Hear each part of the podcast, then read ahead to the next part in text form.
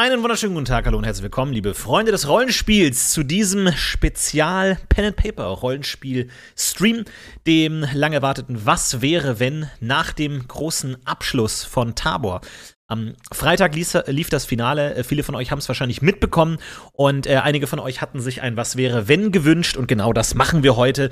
Wir nehmen uns ein bisschen Zeit, um nochmal auf alle fünf Folgen zurückzugucken ähm, ein paar äh, Insider rauszuhauen und ich habe auch ein paar meiner Aufzeichnungen mitgebracht, die ich euch zeigen kann, wie so ein äh, ganzes äh, Abenteuer, diese große fünfteilige Kampagne hier entstanden ist.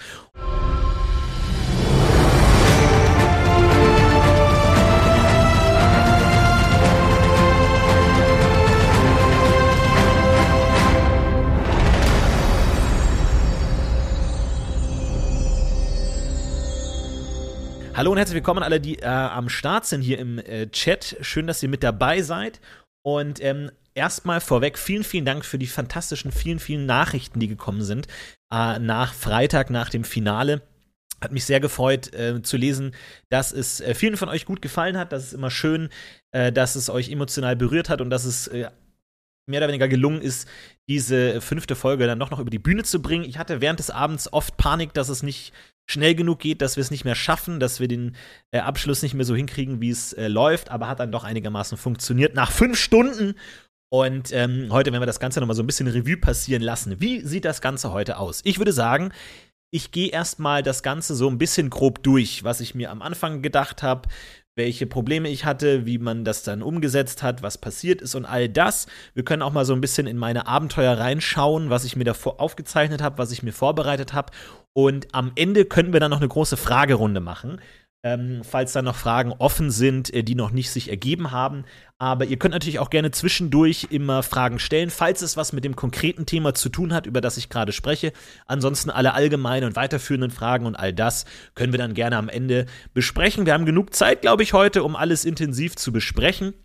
Und ähm, äh, mal ein paar Sachen, die wahrscheinlich sehr oft gefragt werden, schon mal vorwegzunehmen. Die äh, Frage, die oft kam, war natürlich, wie geht's weiter? Wird's weitergehen? Wie sieht eine dritte Staffel aus? Freut mich natürlich sehr, dass ihr oder dass viele von euch da Bock drauf haben und sich das angucken würden. Aber dazu ist natürlich erstmal gesagt, äh, der, die zweite Staffel wurde jetzt erst beendet. Es gibt noch keine Pläne für die dritte Staffel. Ich weiß, ich habe damals nach der ersten Staffel, nach den ersten zwei Folgen gesagt, es wird nie wieder weitergehen, es wird nie einen zweiten Teil geben. Und genau das gleiche sage ich jetzt auch. Es wird nie einen dritten Teil geben. Ähm, naja, mal schauen. Äh, ich sag mal so, ich schließe es nicht aus, aber es gibt keine konkreten Pläne. Und äh, wahrscheinlich wird es, wenn überhaupt, dann erstmal noch ein anderes Pen-and-Paper-Projekt dazwischen geben. Ich glaube, man muss das auch alles so ein bisschen sacken lassen und ähm, dass man dann irgendwie dann noch mal was Neues mit reinbringt und all das. Ja, aber vielen Dank erstmal für die ganzen Herzen, für die ganze Liebe, die kam nach Freitag.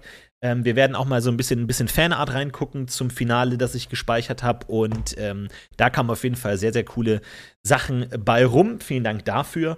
Und ja, wie gesagt, wir gehen mal komplett durch. Und äh, am Ende könnt ihr dann noch alles, was übrig, was offen geblieben ist, fragen. Ich habe auch ein paar Fragen aus dem Forum gesammelt, die mir geschickt wurden.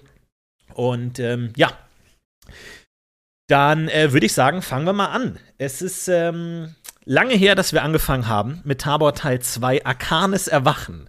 Ein Untertitel, der bis zur letzten Folge viel Verwirrung hervorgerufen hat. Ich dachte eigentlich, dass gerade unter Fantasy-Fans das ähm, Wort Arkan gängig ist, äh, war nicht der Fall. Bis zum Schluss dachten viele, es ging um eine Figur, die Arkane heißt, die irgendwo noch auftaucht, vielleicht in der letzten Folge. Das heißt, viele von euch haben wahrscheinlich am Freitag das Pen and Paper gesehen dachten sich, wann kommt denn jetzt Arkane? Wann taucht er denn endlich auf? Wer spielt das? Was passiert hier? Wo ist Arkane? Aber nein, dazu kam es dann letzten Endes nicht. Von daher, äh, Tabor Arcanes Erwachen. Vielleicht können wir im, im Rückblick äh, diesen äh, Titel ein bisschen Sinn geben an der Stelle. Aber ich würde sagen, wir fangen mal ganz von vorne an.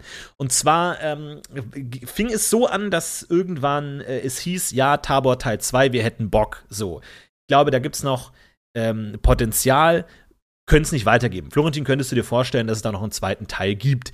Jetzt äh, gab es natürlich ein paar Probleme. Erstens, ich hatte lang und breit angekündigt, dass es niemals einen zweiten Teil geben würde. Und äh, damit stand natürlich, ja, meine Glaubwürdigkeit auf dem Spiel. Ich war allerdings bereit, die relativ schnell, sehr bereit, die zu opfern. Und äh, dann war natürlich die nächste große Frage, Wie sieht's aus mit Hauke? Das war so das, das Haupthindernis, was im Weg stand, zu sagen, es geht mit Tabor weiter, aber Hauke ist einfach nicht im Lande. Wie soll das funktionieren? Wie soll das gehen? Und ähm, dann war natürlich immer die Frage, ja, wie lange dauert es jetzt noch? Kann der vielleicht in zwei Monaten wieder in Deutschland sein und so? Und äh, relativ schnell äh, war dann aber klar, er wird wahrscheinlich nicht dabei sein. Gibt es eine Lösung, ihn zuzuschalten per Brief, Post, ähm, per SMS, per WAP, äh, irgendwie ihn so zuzuschalten? Und ich glaube, es war relativ sinnvoll, recht früh die Entscheidung getroffen zu haben, wenn wir es machen, dann müssen wir es einfach ohne Hauke machen. Ich persönlich bin kein Fan von eingespielten Matzen ähm, und solchen Dingen und äh, deswegen haben wir auch gesagt, wir lassen es lieber, weil natürlich gerade das, was das Rollenspiel, so wie wir es machen, zu vierter am Tisch ausmacht, ist natürlich das spontane Reagieren, das sich Sprüche hin und her werfen mit anderen am Tisch. Und wenn jeder Spruch einmal über den Atlantik und zurück muss, oder den Pazifik, dann äh, dauert das natürlich immer so ein bisschen. Ich glaube, gerade auch das, was Haukes Position ausgemacht hat, so ein bisschen als stichelnder Bully ja fast, ähm, glaube ich, wäre einfach nicht so gut rübergekommen, wenn man ihn jetzt zugeschalten hätte. So, das wäre einfach nicht dasselbe gewesen. Deswegen war am Anfang die ähm, Entscheidung klar. Ähm, wir machen es ohne ihn. Und dann war natürlich die Frage, wer kann ihn ersetzen, wer soll ihn ersetzen. Und meine erste Wahl war tatsächlich Uke. Ich habe gesagt, ich glaube, Uke ist da ein guter, guter Neuankömmling, der so ein bisschen auch diese chaotische Energie, die Bombastos reingebracht hat, in die Gruppe auch so ein bisschen auffangen kann und er hat natürlich auch viel Rollenspielerfahrung. Ich persönlich wollte auch immer mal was mit ihm zusammen machen, deswegen hat, lag das auf der Hand. Und dann schreibt man natürlich mal so einen Brief an das Bosse-Anwesen. Ja, natürlich, da muss man durch drei Instanzen durch. Das muss natürlich mit dem Blut eines Jünglings geschrieben werden. All das, man muss da durch diese Rabenpostwege da durch. Dann kommt das irgendwann mal an und dann kommt dann irgendwie so eine schmächtige Gestalt zurück im Namen von, von Uke und äh, überreicht dann die Kunde, dass er dabei ist. Was sehr cool war. Und deswegen ähm, hatte ich dann auch gute ähm, Voraussetzungen dafür, dass das ganz gut geklappt hat. Storytechnisch war es ein Riesenproblem, weil nicht nur war die Gruppe am Ende von Abenteuer Teil 1 getrennt, was somit das Schlimmste ist, was der Gruppe passieren kann. Das Einzige, was ich meinen Spielern immer sage, ist, macht, was ihr wollt, habt Spaß, aber bitte trennt nicht die Gruppe. So war die Grundausgangssituation am, am Ende von Teil 1. Erstens war die Gruppe getrennt, zweitens hatten sich zwei der Figuren explizit gegen ihre Akademie Tabor entschieden, haben sie gesagt, wir haben keinen Bock mehr auf den Laden, wir sind raus. Also schwierig, was, wie man das jetzt alles verbindet, weil ich habe mir überlegt, ich will nicht den Fehler machen, den viele machen bei einem zweiten Teil. Ähm, ich habe mir zumindest Gedanken gemacht, ob, ob es mir gelungen ist oder nicht, müssen andere entscheiden. Aber ich dachte, was war das Coole an Tabor Teil 1? Was war das Interessante an die Idee? Und ich dachte, das Coole war eigentlich dieses Schulsetting. Diese Lehrer, die Schüler, Abschlussprüfung, Mitschüler, die nerven, man hat nicht, man kann nicht alles umsetzen, was man will, in diesem jugendlichen Körper gefangen. Und deswegen dachte ich mir, das nächste Abenteuer muss schon auch wieder was mit der Akademie zu tun haben. Dass wer jetzt sagt, wir gehen jetzt in Space oder mit Dinos auf eine Dinosaurierinsel oder so. Da dachte ich mir, nee, es muss sich, muss sich schon eigentlich um Tabor drehen, letzten Endes, weil das ist das, was spannend ist, das ist das, was interessant ist. Und da lag es natürlich nahe, diesen in dem ersten Abenteuer schon angedeuteten Konflikt zwischen Reich und Akademie, äh, zwischen Inquisition und Akademie eskalieren zu lassen und zu sagen, jetzt gibt's Krieg. Und ähm, da war natürlich dann die Herausforderung zu sagen, wie kriegt man die Figuren, gerade Ivy, die sich ja gerade losgerissen hatte eigentlich von der Akademie, dazu, da wieder teilzunehmen, das Ganze, und wie geht man mit Uke um. Und ähm, dann war relativ schnell klar, dass Uke als neuer Spieler dazukommt. Und ich dachte, es wäre interessant, wenn er auch wieder einen Zauberer spielen würde, natürlich. Das war ja so die Grundidee von Tabor. Alle Charaktere sind magisch begabt. Jetzt wäre es natürlich mal spannend, mit Uke eine andere Art von Magie zu sehen. Weil falls ihr es äh, noch in Erinnerung habt, die Grundidee von Tabor ist ja, dass es früher ähm, war Zauberei verboten und alle, die zaubern konnten, mussten in irgendwelchen Enklaven versteckt leben. Bis dann irgendwann dieser große Krieg kam, wo das Reich auf die Hilfe der Magier angewiesen war und die dann eben ähm, Hilfe ähm, gebeten haben und die Magier gesagt haben, okay, wir helfen euch, wenn ihr danach uns einen legalen Raum gebt, unsere Magie zu wirken. Und dann hat man eben da, diese, diesen legendären Vertrag geschlossen, diese Übereinkunft. Und danach wurden die Akademien gegründet, aber viele dieser Zauberer sind trotzdem noch im Untergrund geblieben. Die haben dem nicht getraut, die hatten da keinen Bock drauf, sich von irgendwelchen Strukturen einengen zu lassen und deswegen leben die weiter im Wald oder im Vulkan oder unter Wasser oder wo auch immer. Und da war natürlich die Idee, okay, jetzt haben wir mit Uke die Möglichkeit, einen von diesen weirden anderen Magiesystemen kennenzulernen. Ja, und da gibt's dann, kann man sich ja überlegen, da gibt's dann Hexendruiden, Schamanen, Runenmagier, Temporalmagier, irgendwie Objekt, Artefakt, was auch immer so. Und da habe ich dann einfach Uke gesagt, Uke, worauf hast du Bock? Keine Grenzen gesetzt. Es kann so weird werden, wie du willst, solange du einen Menschen spielst und einen Jugendlichen. Kannst du dir ausdenken, was du willst. Weil das ist natürlich auch das Gute daran, wenn man so eine Welt komplett selber schreibt. Man kann sie natürlich auch einfach den Bedürfnissen der Spieler auf den Leib schreiben. Du kannst einfach sagen, hey, Uke sagt, ich würde gern den und den Zauberer spielen. Okay, gibt's jetzt. So. Weil was da überall im Untergrund lauert, weiß kein Mensch so. Bei mir war es ja eh immer so, dass ich die Welt eigentlich nur im, im Taschenlampenlicht der Spieler eigentlich schreibe. Also alles, was die Spieler nicht sehen, weiß ich auch nicht genau, was da ist. So, wir bewegen uns ja in der Welt auch immer nur am südlichsten Ende. Was da oben ist, keine Ahnung. Wenn die da irgendwann hingehen, dann kann man das dann äh, sich überlegen. Aber bevor die das nicht machen, keine Ahnung, was da ist. So, deswegen ähm, kann man da relativ, äh, sag ich mal, sinnvoll die Ressourcen einsetzen, weil man sich nur mit Dingen beschäftigt, die auch direkt mit den Spielern zu tun haben. Und deswegen war dann so ein bisschen diese, diese verschiedenen Ideen zu sagen, einerseits, es gibt den Konflikt mit dem Reich, Tabor ist im Krieg, und es gibt diese weirde neue Magier-Tradition, mit der die Helden in irgendeiner Weise in Kontakt kommen. Und dann hat sich da schon so diese Verknüpfung entwickelt, zu sagen, diese weirde Magier-Tradition wird in irgendeiner Weise den Kriegsausgang herbeiführen. Die wird irgendeinen Waldgott beschwören oder einen Vulkanausbruch oder je nachdem, was halt zu deren Tradition passt, die werden in irgendeiner Weise diese Schlacht entscheiden am Ende. So, das war die Grundstruktur. Und dann war klar, erste Folge, Krieg muss ausbrechen. Fünfte Folge, Krieg muss durch diese neue Tradition in irgendeiner Weise entschieden oder ja, wie auch immer, gewonnen oder verloren werden oder was auch immer. Da schaffen es die Helden bis dahin, das groß, die große Steintafel zu entschlüsseln, die diese Tradition seit Jahr, Jahr und immer äh, anbetet. So in der Richtung. Und äh, das war dann so ein bisschen die Grundidee wo ich mir auch dachte, das könnte vielleicht sein, dass die Helden extra losgeschickt werden. Such doch mal jemanden von dieser Magietradition, weil wir haben gehört, die haben irgendeinen uralten Drachengott, den sie anbeten. Und wäre doch cool, wenn der dabei wäre. So, wenn wir jetzt im Krieg sind, dann hol doch mal diesen Drachengott oder dieses heilige Wildschwein oder was auch immer die anbeten halt so. Das war so ein bisschen die Idee. Und ähm, damit war das schon so ein bisschen geklärt. Und dann habe ich das alles Uke gegeben und habe gesagt, go nuts, überleg dir, was du willst. Ich habe immer bei der Konzeptphase immer so ein, so ein Druidenvolk im Kopf gehabt, weil ich auch irgendwie so dieses ganze Naturmagie-Ding irgendwie immer interessant finde und dachte dann, die müssen da irgendwie in den Wald und dann die Legende von Ozzolotto mit den vier Kastaniensamen von Goramalo, die müssen an den richtigen Orten gepflanzt werden. Ihr kennt das, ihr wisst ja, wie Fantasy-Kram funktioniert. Und dann kam Uke zurück und hat gesagt, ja, ich würde gerne so einen weirden Nekromanten mit so einem merkwürdigen Masochisten-Gottanbeter-Clan spielen. Okay, gut, dann eben das.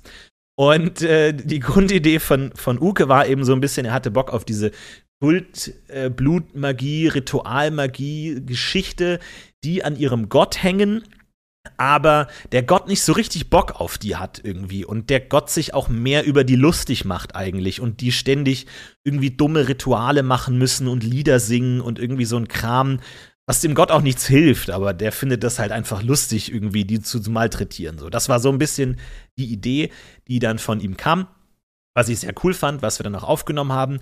Und ähm, da war auch seine Idee, dass die wo ganz auf einer Insel irgendwo weit weg leben und er auch noch nie Kontakt zu irgendjemand anderem hat.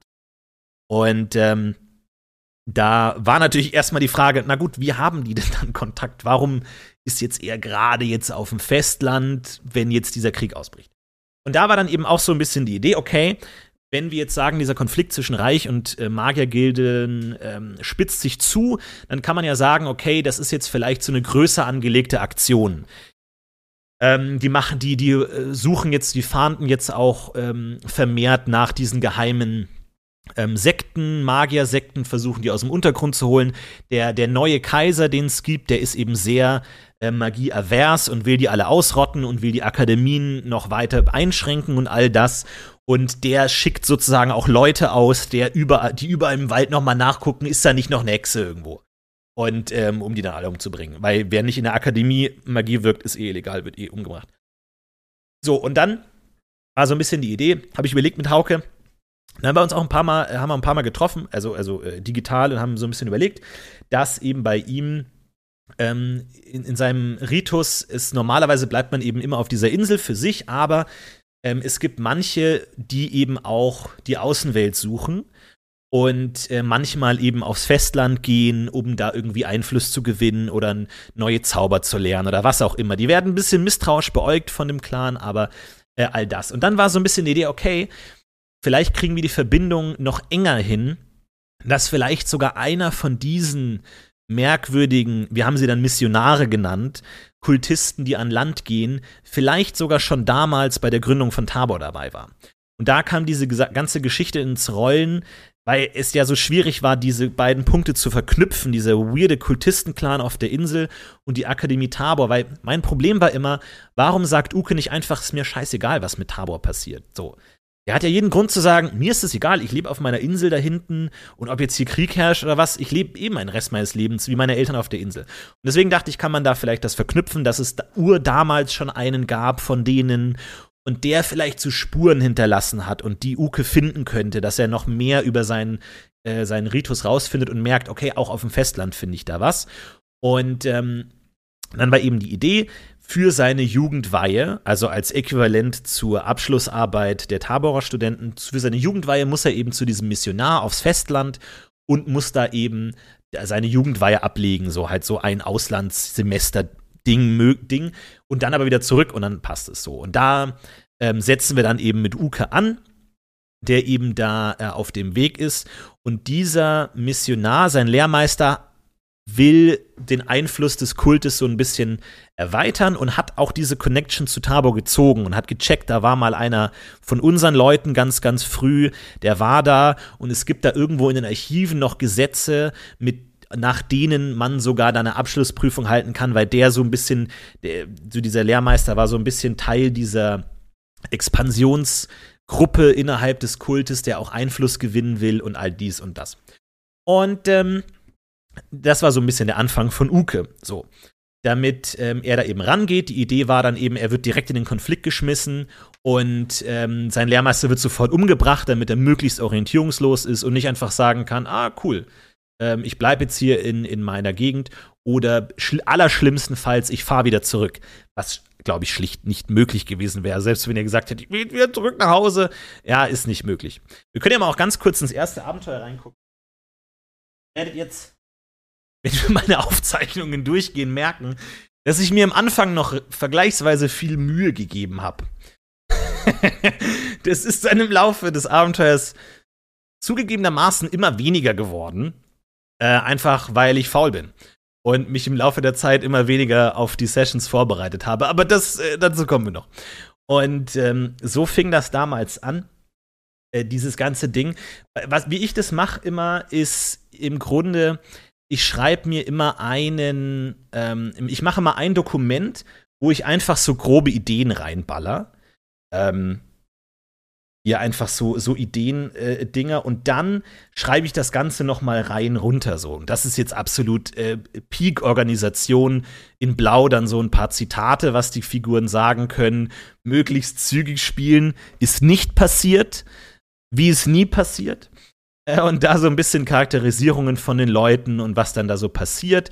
Und da wurde dann eben auch schon diese Muschel angelegt, weil ihr erinnert euch ja natürlich, Uke muss am Ende die Schlacht entscheiden. Seine weirde Kultur muss das entscheiden und natürlich da, man muss immer x Perlen von Drogano sammeln oder äh, die vier heiligen Käsestücke von Gremilano, was auch immer. Und da eben mit dieser Muschel war schon die so halb angelegt weil man weiß ja nicht, was in der Muschel drin ist. So, das kann man ja dann auch im zweiten Abend noch entscheiden, was in der Muschel drin ist. Also das ist erstmal eine Muschel. So.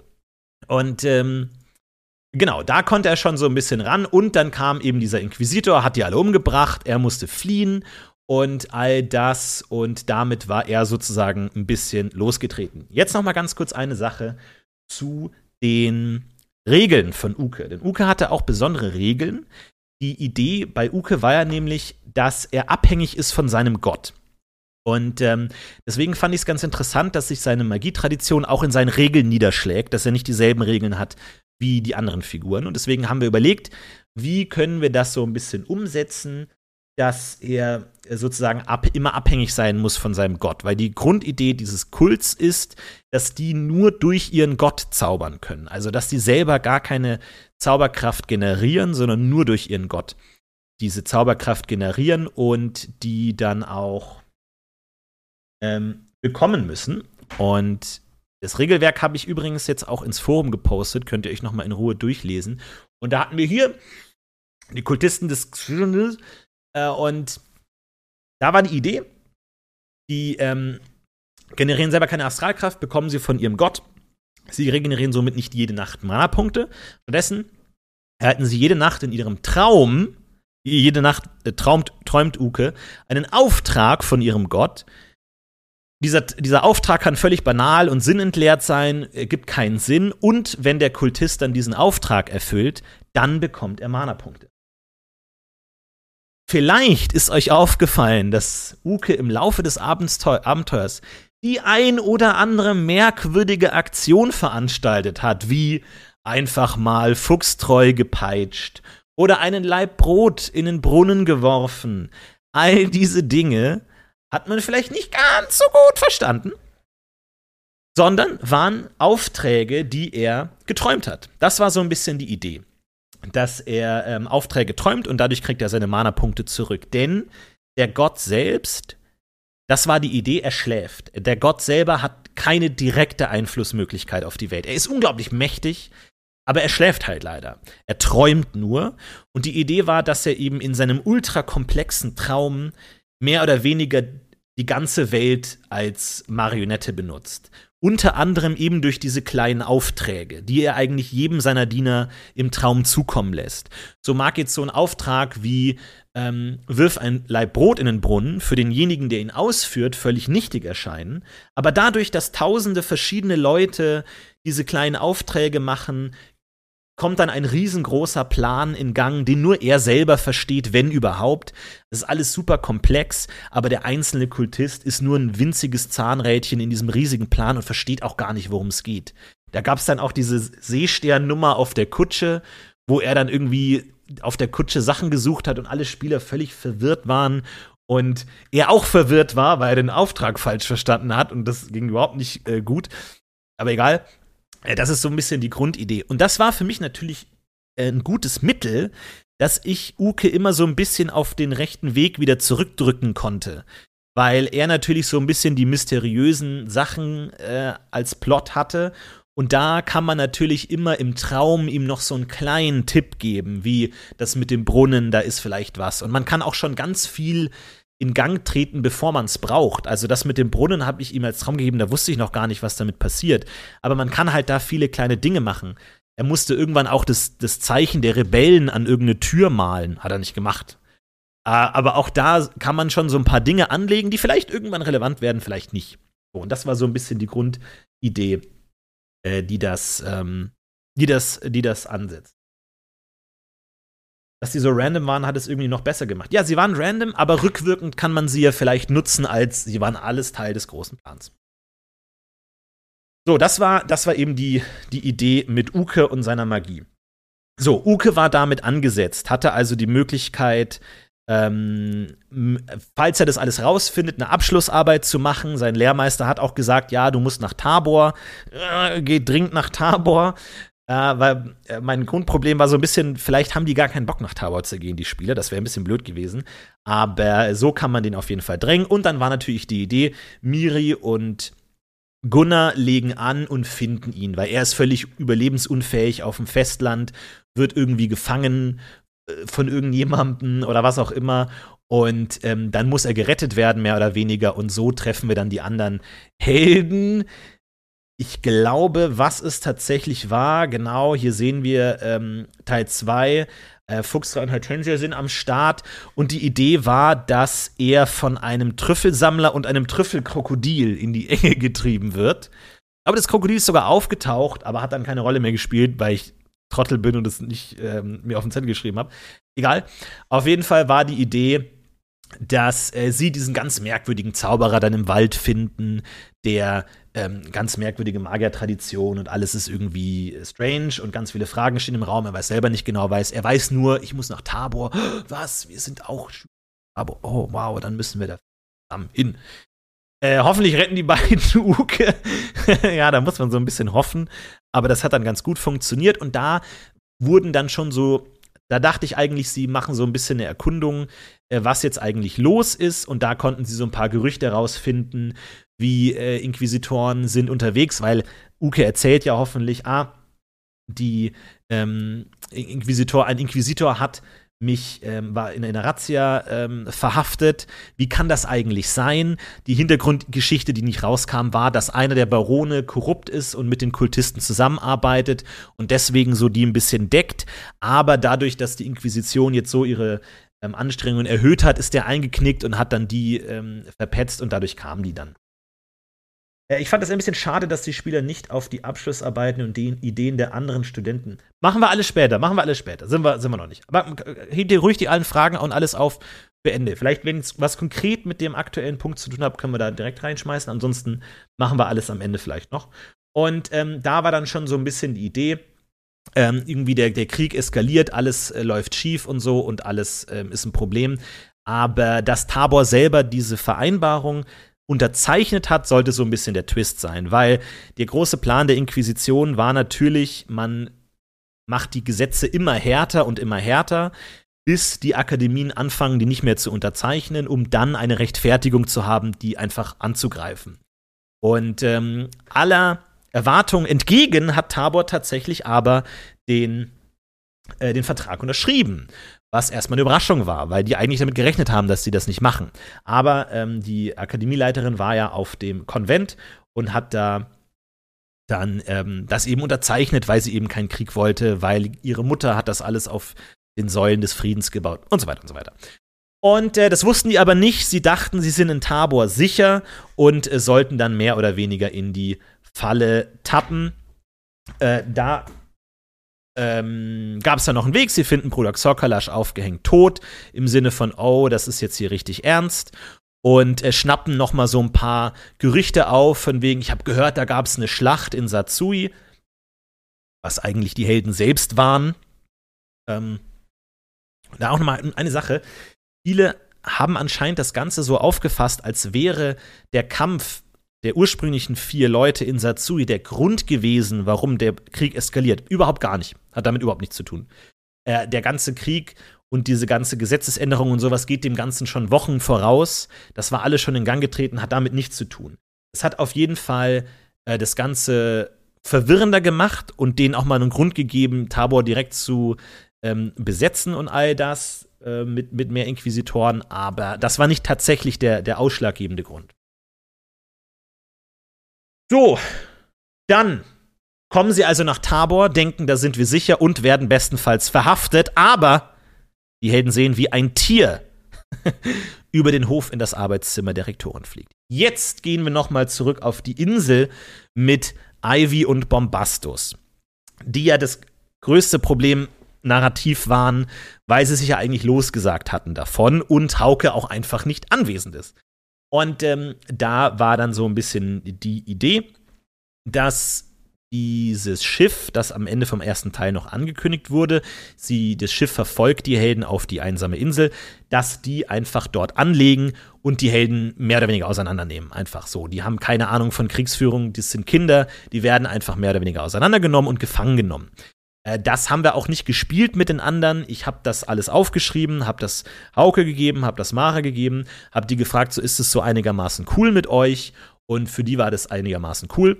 Und die wurden also gefangen genommen, nach Satsui gebracht, in einen Kerker. Das ähm, gibt es übrigens auch alles als Geschichte, ist veröffentlicht worden im, im Blog, falls ihr das alles komplett lesen möchtet, was da alles passiert ist. Und da trifft Ivy eben auf eine Gruppe Rebellen, was den ganzen Konflikt mit dem Reich und der Akademie noch mal so ein bisschen größer machen sollte. Im Sinne von, das ist jetzt hier nicht nur eine magische Angelegenheit, sondern das Reich hat auch Feinde unter Nicht-Magiern und eben unter anderem diese Rebellen.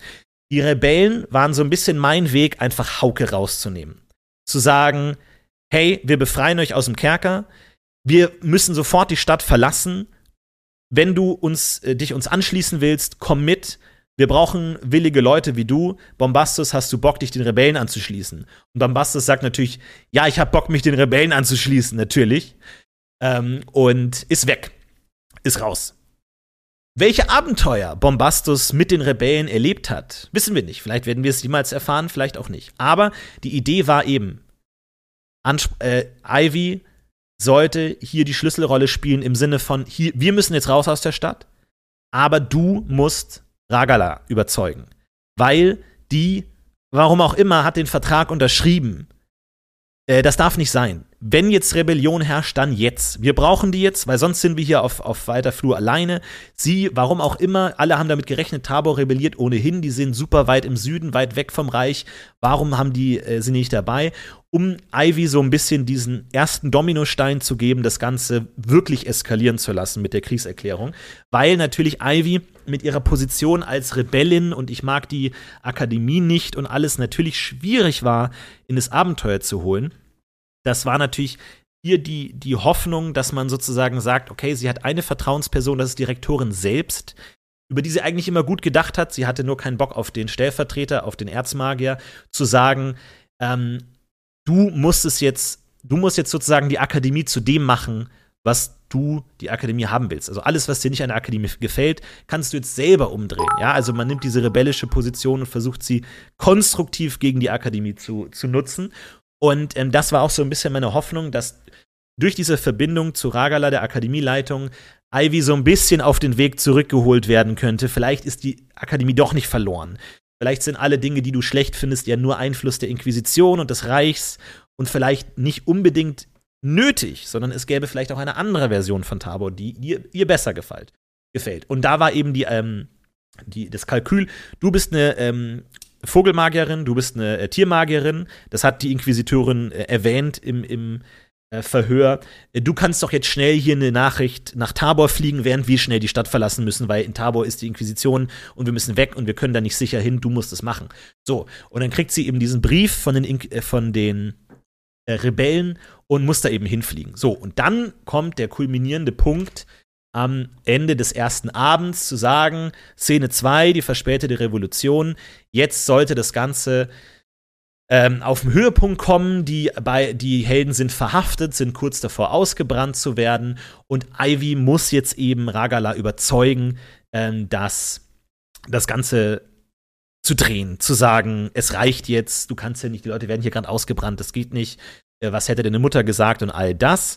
Und ähm, die Idee war eben, dass sie auch eben selber diese Rolle übernimmt, des jetzt mach mal was. Ja, also ansonsten die Akademieleiterin war sonst auch immer eine sehr perfekte Figur, die alles richtig gemacht hat. Aber hier sollte sie eben zögern und hier sollten die Helden auch direkt in die Politik mit einbezogen werden, dass sie selber den Anstoß geben und Ivy hier ihren Moment hat und diese ganze negative Energie, die sie aufgebaut hat über das erste Abenteuer sozusagen konstruktiv einsetzen kann und sagen, okay, jetzt dreh das Schiff um, und ähm, das hat dann auch super funktioniert.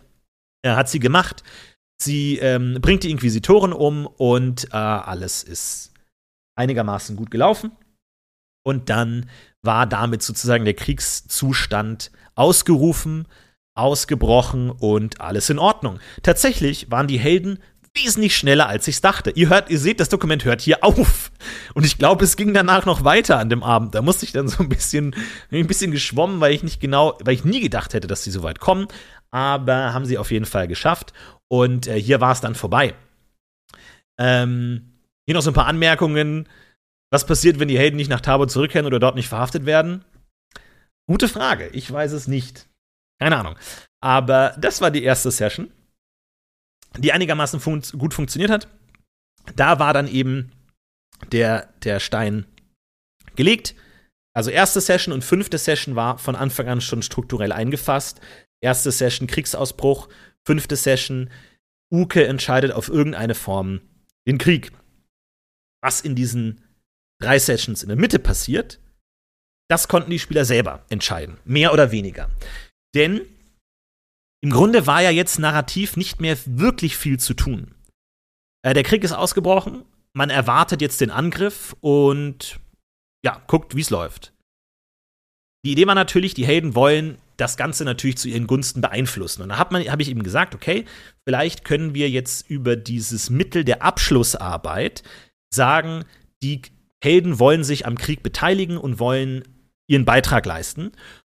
Was diese Abschlussarbeiten allerdings äh, waren, konnten die Helden sich selber überlegen. Also ich habe davor auch jedem geschrieben und habe gesagt, hey, hast du eine Idee, was könntest du machen als Abschlussarbeit?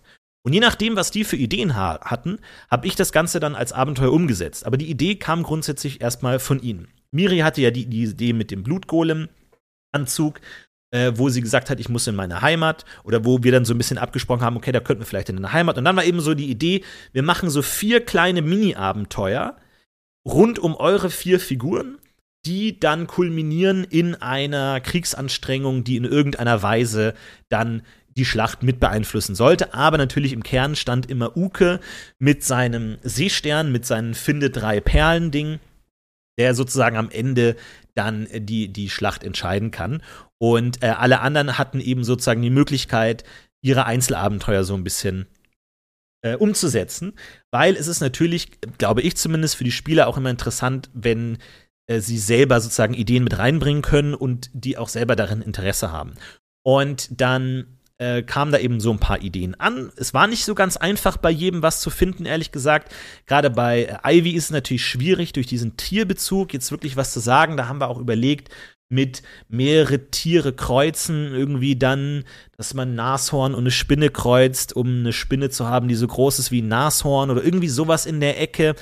Hat nicht so hundertprozentig funktioniert, aber da war dann eben so ein bisschen die Idee, sie eher außerhalb ihrer Magie-Schule dann sozusagen zu einer so einer politischen Figur zu machen durch diesen Sonderkommissarsauftrag. Zu sagen, deine Aufgabe ist sozusagen die Akademie zusammenzuhalten, während die Akademieleiterin abwesend ist, ein bisschen ihre vertrauten Person zu sein und eben diesen politischen Aspekt zu machen, was letzten Endes auch kulminieren sollte in dem Spionageplot, dass ähm, sie vielleicht rausfindet, wer der Spion ist. Was letzten Endes sehr leicht war, weil dieser Hellsichtszauber einem einfach alles kaputt macht. Aber so ist es nun mal, ist ja auch nicht so schlimm. Und das war so ein bisschen die Idee, dass das eher ihr Ding sein könnte. Aber mit dem Maulwurf haben wir später das dann noch mal so ein bisschen eingebaut. Aber da war eben die Idee, Uke hat seine ähm, Seesternnummer, Miri hatte ihr Gebirgsabenteuer in ihrer Heimatstadt und Uke ist als Hellsichtsmagier natürlich auch so ein bisschen schwierig, jetzt so ein Abschlussprojekt zu machen, irgendwie ein super Teleskop zu entwickeln oder so. Aber da war dann eben so die Idee mit dem Bruder. Er ist ja adlig und da liegt es ja nahe, dass seine Familie eher reichstreu ist als, als ähm, Teil dieses Monarchiesystems, äh, da ist ja klar, dass da irgendjemand auch mit dabei ist. Und dann war eben so ein bisschen die Idee, okay, dann hat Uke eben als Hellsichtsmagier einerseits, aber als Adliger und Reichsfamilienmitglied andererseits die Aufgabe, den Kriegsplan rauszufinden. Das war sein Projekt sozusagen. Ähm, und äh, das wurde dann auch mit diesem äh, Teil in dem Feldlager dann ab, abgehandelt. Und das war so ein bisschen der Ansatz, der jetzt erstmal dazu geführt hat, dass die zweite Session vergleichsweise zäh war tatsächlich. Weil das natürlich alles ein bisschen schwer zu koordinieren war. Und ähm, auch dieser Moment des, okay, wir ziehen jetzt los, äh, nicht so nicht so einfach war. Also da wurde viel geredet auf jeden Fall. Da gab es dann auch diese ähm, Klassensprecher-Veranstaltung und all das. Da haben wir erstmal den Seestern mit dabei äh, am Anfang und ähm, dann hat, gab es noch diesen Monolog zusammen mit, mit Ivy, die auch hier wieder so ein bisschen ihre Verbindung vielleicht zur Akademieleiterin ähm, darstellt oder so ein bisschen dieser Charakterwandel, dieses Annehmen der Verantwortung so ein bisschen dargestellt werden sollte.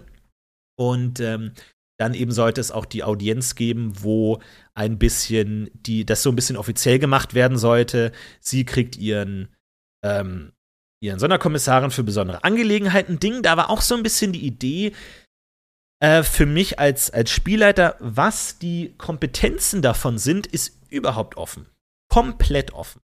was dieser Titel, deswegen ist er auch so allgemein gewählt, Sonderkommissarin für besondere Angelegenheiten. Welche Kompetenzen sie hat, ist nirgendwo festgelegt. Sie hat die Kompetenzen, die sie sich nimmt.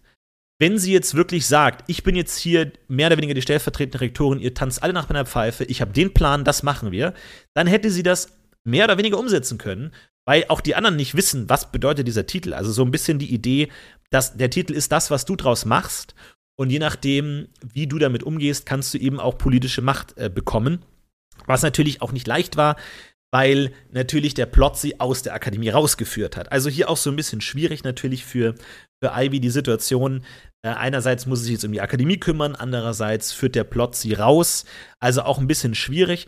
Aber da auch so ein bisschen die Idee des, ähm, und das, da habe ich mir auch überlegt, sie kriegt so viel Macht, wie sie verdient, sagen wir mal. Also wenn sie eine gute Anführerin ist und äh, das alles gut macht, dann kriegt sie auch wirklich Einfluss und kann auch bei Dingen mitentscheiden. Äh, sie hat leider in meinen Augen dann auch einfach viel gelogen und ähm, ja, den Leuten einfach äh, Dinge erzählt, die schlicht nicht wahr sind, was die notgedrungen rausfinden werden. Damit ist ihre Autorität mehr oder weniger recht schnell ähm, dann wieder eingebrochen. Aber das war so ein bisschen dann ihr, ihr Abschlussprojekt oder ihr Mini-Plot zu sagen, diese politische Macht, wie, wie geht man damit um? Wie sehr schafft sie das umzusetzen als Jugendliche mit ihren eigenen ähm, Schwierigkeiten und eigenen Problemen und ihrem eigenen Verständnis der Welt, das umzusetzen? Und ähm, somit wurde das eben so halbwegs offiziell. Es kam dann zu einem Jahrgangsstufentreffen wo eben diese ganze Sache mit den Abschlussarbeiten stattfinden sollte. Hier kam der Brief. Wir haben hier übrigens eine Liste von den Studenten einmal äh, dabei. Ich habe mir immer so, ich habe mir zu jedem Charakter so ein Wort geschrieben, um den zu charakterisieren. Wir haben immer Yogi Patel als Bully. Das ist das Einzige, was ich was aufgeschrieben ist. Äh, der wollte eben diese Tränke machen. Dann haben wir Aro Dalitin, Jim, wie Jim aus The Office sollte so ein bisschen der coole Kumpeltyp sein. Er will mit Ivy auf den Abschlussball. Wollte eigentlich äh, sie, sie fragen, ob sie mit auf den Abschlussball ging, aber das hat dann nicht so ganz funktioniert. Eudrich Karbenstein als Slacker. Sarah Fee Escuri als Annie aus Community. Also, die meisten meiner Charakter, ähm, äh, Charakterisierungen sind einfach nur so wie die Figur aus der Serie, die ich gut finde. Und äh, Cleo Kluth ist anscheinend arrogant. Aber das ist jetzt nur meine Meinung. Und ähm, ja, Jauke hat gar keinen Charakter. das ist dann auch immer so, irgendwann gehen einem dann auch einfach die Attribute aus und dann so, ja, du hast einfach gar keinen Charakter. Naja, ähm, das war so ein bisschen die Idee. Oh, Abwesenheit haben wir nur einen, wie ich sehe. Bombastus. Düdüm. Wo ist der eigentlich? So, das war, gab dann die ganze Sache mit den Abschlussarbeiten und all das, all das. Dann kam der Brief, der klassische Questbrief, liebe Hortensia, hier passieren wilde Dinge in meiner, äh, in der Heimatstadt. Komm auf gar keinen Fall, weil hier ist es so super gefährlich. Und äh, natürlich ein klassischer Questaufruf, um ähm, Miris Abschlussarbeit einzuleiten, die ja noch besondere Steine gebraucht hat, besonderes Gestein für ihren Blutgolem. Das findet man nur außerhalb der Akademie und dann mussten sie sich eben auf ein Abenteuer be begeben. Idee war, diese Abschlussarbeiten führen sie immer aus der Akademie raus, dass sie nicht die ganze Zeit da rumsitzen, sondern dass sie auch einfach ein paar klassische Abenteuer erleben können. Und da weiß man natürlich als Spielleiter, das ist ein sicheres Ding. Man wirft den Spielern so einen Karpfen hin. Hier ist ein Questaufruf. Und dann beißen die auch an. Oder sie schicken einfach die Erstklässler dahin. Das war die erste Idee der Spieler, zu sagen, oh krass, da gibt's Schwierigkeiten in Solina, in diesem strategisch wichtigen Gebirgsdorf. Ähm, wir haben doch hier eine Gruppe Neunjähriger. Äh, sag mal, könnt ihr nicht einfach, nee, könnt ihr nicht einfach mal irgendwie 100 Kilometer äh, in die Richtung reisen und äh, da gegen den Inquisitor mit seinen Leuten und einer Magierin, glaube ich, auch dabei. Könnt ihr nicht die, den einfach, äh, das einfach euch drum kümmern? So, man ist das, man ist das natürlich gewohnt als Spielleiter. Äh, oder das ist ein generelles Problem bei Rollenspiel, dass Spieler sich sozusagen an Autoritäten wenden. Ja, also der, du sagst den Spielern, da ist ein Dämon im Wald und die Spieler sagen, äh, ja, hier ist eine Bannzauberer-Akademie in der Stadt. Dann sagen wir das doch da denen, weil dann können die sich um den Dämon kümmern, das ist ihr Beruf. Und der Meister so, Nee, die haben, die haben zu. Die, die haben heute äh, äh, Tag, der, Tag der geschlossenen Tür, da, diese, die, sind, die sind nicht da. Das müsst ihr selber machen, leider. Also normalerweise wenden sich Spieler an Leute, die in der Kompetenz über ihnen stehen. Nicht so meine Spieler. Die wenden sich an Leute, die in der Kompetenz noch ein gutes Stück unter ihnen stehen und sagen, hey, wir sind Jugendliche, die kaum was drauf haben. Lass uns die Kinder schicken, die gar nichts drauf haben. Äh, das war schon so ein Punkt, wo ich dachte, wow, wie, das war wirklich so ein klassischer Plot-Hook, Abenteuer-Hook. Und die einfach gesagt haben, ja, hängt den Neunjährigen da dran. Ähm, wo ich dann, glaube ich, den Spielern in der Werbepause vergleichsweise direkt gesagt habe, Leute, das, so funktioniert das nicht. Ihr könnt nicht einfach Leute schicken, vor allem keine Kinder dahin. Äh, wenn ihr das, also wenn ihr das erreichen wollt, was an diesem Ort stattfindet und dann den Plot lösen wollt, dann müsst ihr das schon selber machen. Auch wenn ich persönlich es recht lustig gefunden hätte, die Ansprache, wenn Ivy die zwölf Neunjährigen in den Raum ruft und sagt: So, Freunde, ähm, ja, also wir haben ein Problem. Ähm, ihr müsst äh, 100 Kilometer in die Richtung schicken und könnt ihr zaubern? Nee? Okay. Hm. Könnt ihr kämpfen? Nein? Äh, okay. Habt ihr Geld? Nein? Alles klar. Gut. Ähm, viel Spaß. Viel Spaß. Wir sehen uns in der Woche. Wäre natürlich auch interessant äh, gewesen zu sehen, was dann passiert. Spoilers, werden alle gestorben. Ja, äh, aber so haben die Spieler dann da doch äh, tatsächlich den Quest dann doch noch abgenommen. Und hier, ab hier weiß niemand, was geschieht. Nicht wirklich. Die Spieler machen die Quest, die sie angeboten bekommen haben. Und ähm, dann gab es mögliche Szenen auf der Reise. Genau, was sie so für Gerüchte bekommen. Ähm, dann der Trauerzug, genau, da nochmal so ein bisschen die Idee, die, die Dinge, die die Helden tun, haben auch immer Einfluss auf die Welt.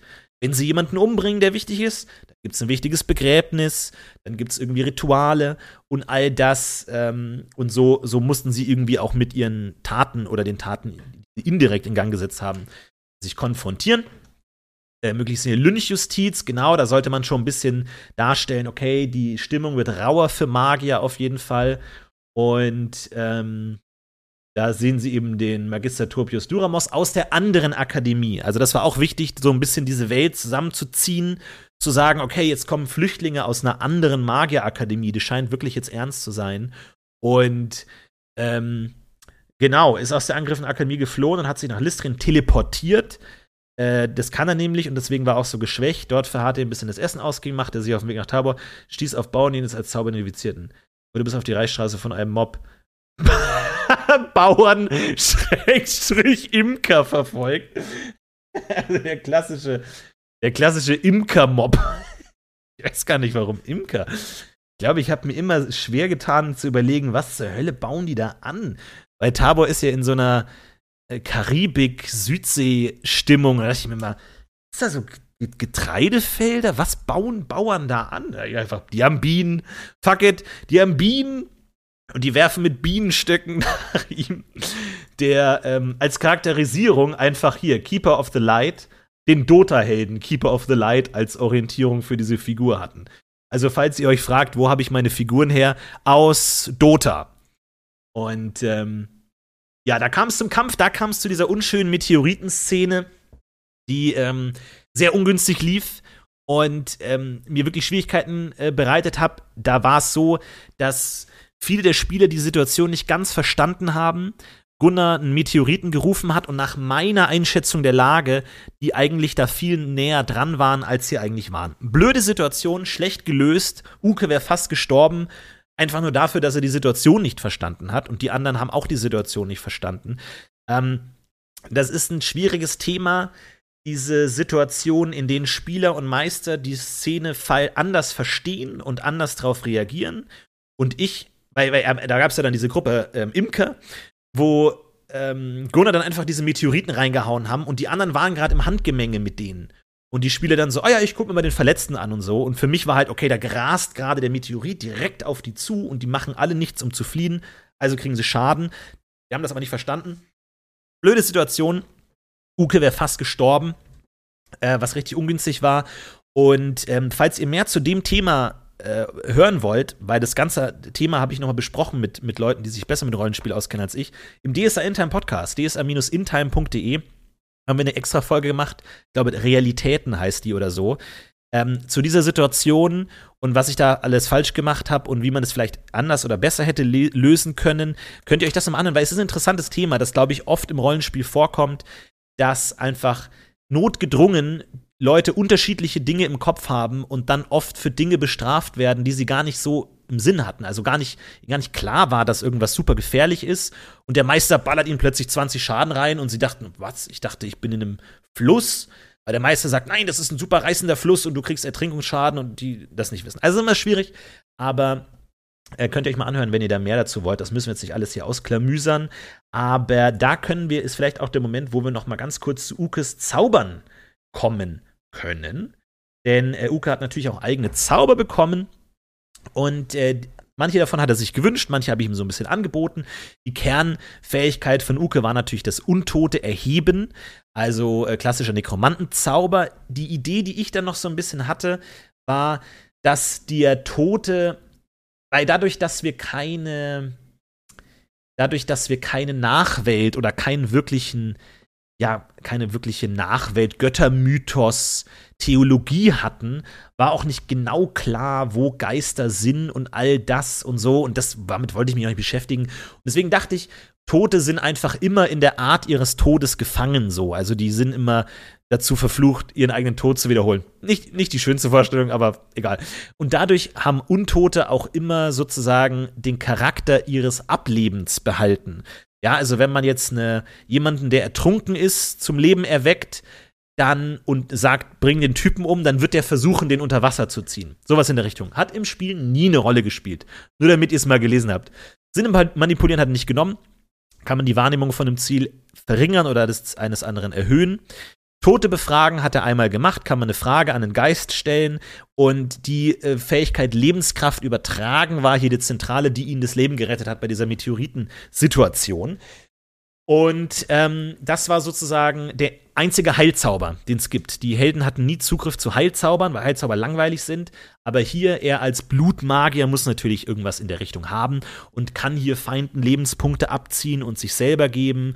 Oder dann eben, je nachdem, wie hoch er sich steigert, kann er auch einem Freund Lebenspunkte abziehen und sich selber heilen und all das und so ein bisschen. Hat er ein bisschen gemacht eine Zeit lang.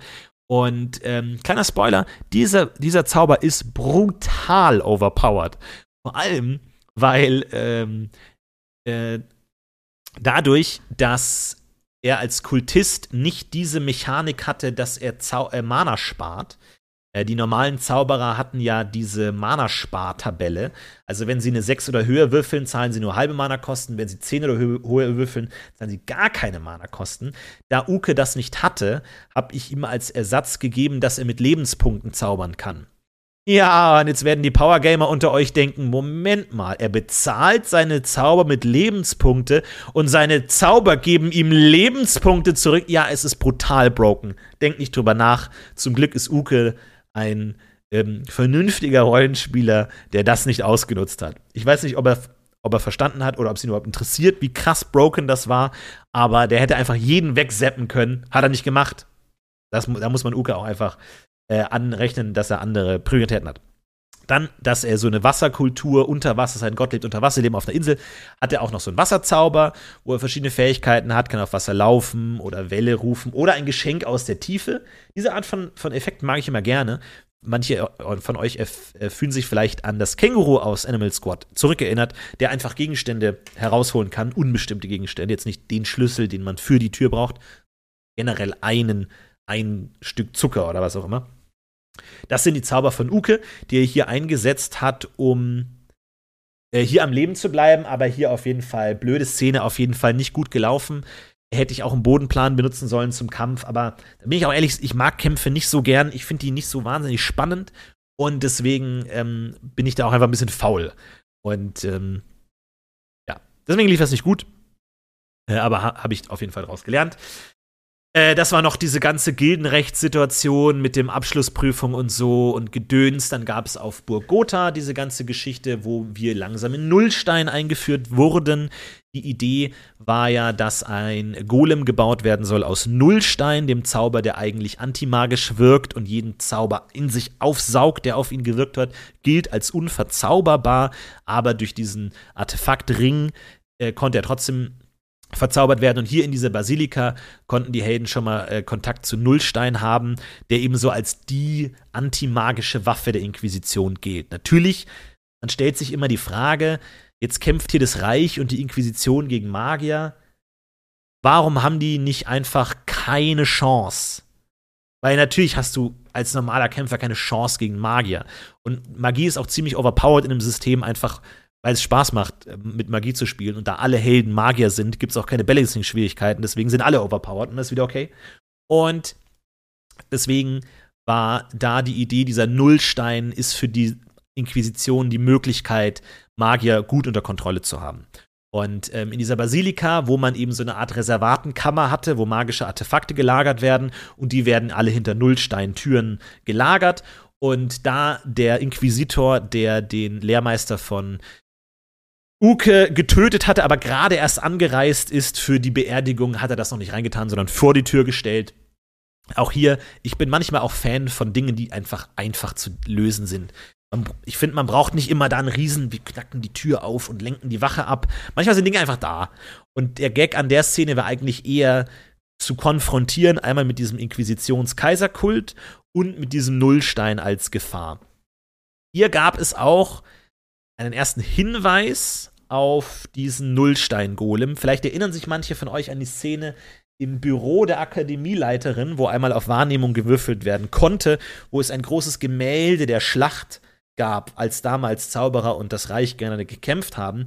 Und da hätten die Helden schon diesen Nullstein-Golem entdecken können, denn es gab schon mal einen Nullstein-Golem, der hat in dieser legendären Schlacht mitgekämpft und war ein Riesenproblem für die Magier. Und äh, bis er dann von einem edlen Ritter der Inquisition natürlich, ne, ne, ne, wurde alles propagandistisch aufgearbeitet, dann äh, niedergerungen werden konnte.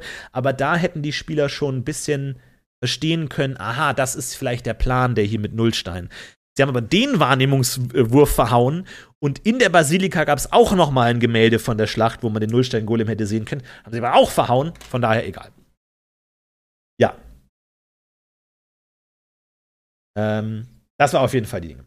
Entzieht Nullstein normalen Menschen die Lebensenergie? Nein, die Idee von Nullstein war, dass sie Magiern ihre, ihre Mana-Punkte natürlich entziehen und normalen Menschen ein bisschen ihre geistige Kraft, also sozusagen äh, ihre Kreativität, ihren eigenen Willen, ihre ähm, Spontanität, sowas in der Richtung. Und ähm, dadurch äh, war das eben ein anderer Effekt. Aber er bringt sie nicht um, er, er, er kühlt sie einfach nur ab. Also er macht sie einfach nur ähm, ja, monoton, roboterhaft. Das war dann die ganze Geschichte mit dem äh, Bergdorf, mit dem Stollen und all der ganzen Sache. Da gab es dann eben auch diesen Ring, Impulsring habe ich den hier genannt, keine Ahnung, ob das nochmal vorkommt, der eben in der Lage ist, diesen Nullstein zu verzaubern, was eigentlich sonst kein Zauberer kann. Dann gab's, konnten sie Briefe rausfinden, wo der Inquisitor angefragt hat, diesen Ring aus den äh, heiligen Archiven zu ähm, bekommen. Der wurde seit der Schlacht eben in den Archiven der Inquisition äh, zurückgehalten. Und er, dieser Löper, war so ein bisschen angelegt als so ein super ehrgeiziger ähm, junger Typ, der die, der die verrückten Ideen hat bei den Inquisitoren. Der so ein bisschen schnell befördert wurde, einfach weil er kompetent ist und sich einfach mit verrückten Ideen Namen gemacht hat und jetzt so ein bisschen Sonderbudget beim Kaiser beantragt hat, um eben diesen Nullstein-Golem neu zu bauen. So. Und niemand glaubt daran und das, der, was der Spinner erzählt. Äh, aber es war auf jeden Fall was dahinter und er hat diesen Ring bekommen und hätten die Helden es nicht geschafft, dieses ganze Nullstein zu vernichten, hätte es diesen Nullstein-Golem auch am Ende in der Schlacht gegeben, der ein großes Problem gewesen wäre für die, äh, für die Magier auf jeden Fall. Aber so konnte das Ganze verhindert werden. Ähm, es gab diese Situation mit ähm, Stein und all das so müssen wir jetzt auch nicht im Detail durchgehen. Karl Klamson war hier schon angelegt tatsächlich, ich glaube schon eine Session, bevor er überhaupt angesprochen wurde von den anderen, aber das war so ein bisschen die Idee, diese Muschel zu öffnen, generell diese Perlen. Ähm, hatte ich schon am Anfang so ein bisschen überlegt, wo die sein konnten. Einer war auf jeden Fall in dieser Muschel, das war klar. Und ähm, dann war noch eine eben in diesem Ring, äh, verbaut. Dann habe ich mir auch überlegt, weil in Satsui sollte es, ich, ich wollte eigentlich noch mehr Szenen in Satsui spielen, weil ich die Stadt eigentlich ganz cool finde.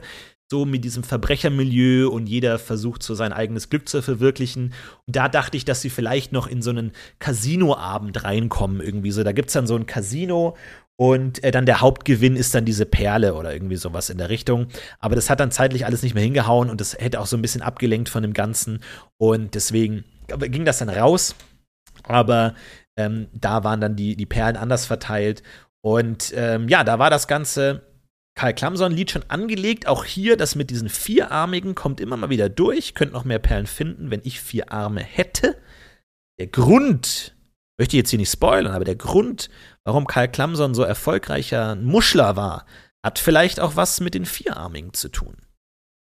Ja, natürlich auch die Idee mit dem Ring, der aus Perlmut geformt war, war, und das war so ein bisschen eine auf siebter Ebene Backstory, dass vielleicht diese Vierarmigen, die damals so als Bestien bekämpft wurden, vielleicht mehr drauf haben, als man ihnen zuspricht. Und dass die Erzählung des Reichs und des Kaisers, dass man dagegen wilde Bestien gekämpft hat, vielleicht gar nicht so stimmt. Das war so, kam, sollte so ein bisschen und durchkommen. Später, als dann äh, der Magier mit, mit Hortensia den Ring analysiert haben, kam das ja auch ein bisschen durch. Okay, und Vierarmige, die so ein magisches Artefakt kreiert haben, das super krass ist. Okay, krass wirft noch mal unsere gesamte äh, Denkweise über diesen Konflikt um. Aber mal sehen, was daraus noch wird. Ähm, aber das war so ein bisschen die Sache. Und da weiß ich auch nicht mehr genau, wie weit wir, denn, weit wir dann immer gekommen sind an der Stelle. Völlig falsch. Da weiß ich noch nicht genau, wie weit wir gekommen sind. Aber äh, da ging es dann so ein bisschen weiter. Und ähm, Genau, ich weiß ehrlich gesagt nicht mehr, wo wir dann immer aufgehört haben und wo wir weitergemacht haben. Aber alles in allem fand ich tatsächlich diese Solina-Episode sehr schön, auch weil Miri sich da einfach sehr viel Mühe gegeben hat, das alles auszuformulieren und ähm, das ist einfach so auch dieser Enthusiasmus der, der Spielerin, mit dem man einfach gut arbeiten kann. Wenn die einem einfach eine Beschreibung dieser Stadt gibt und wen es da alles gibt und da ist ihre Tante und so. Und dann kann man da auch einfach viel damit machen. Und äh, weil sie natürlich auch mit ihrer Tante da so eine tolle Beziehung hatte, irgendwie so als die beiden Weirden der Familie, irgendwie die Tante lebt als Forscherin allein, sie ist an der Magierakademie. Und da war es irgendwie auch eine schöne Beziehung zwischen den beiden. Das hat auf jeden Fall gut funktioniert. Und ähm, das hat auf jeden Fall ganz, ganz schön, schön gelaufen. Was hätte mit dem Tattoo-Mann von den Rebellen in dem Stollen noch passieren können? Ähm, ja, auf jeden Fall eine Menge. Diese Rebellen waren immer hier und da mal wieder im Hintergrund, sollten in dem Moment aber natürlich einen gewissen moralischen Konflikt erzeugen, durch können wir den Stollen einfach einstürzen lassen.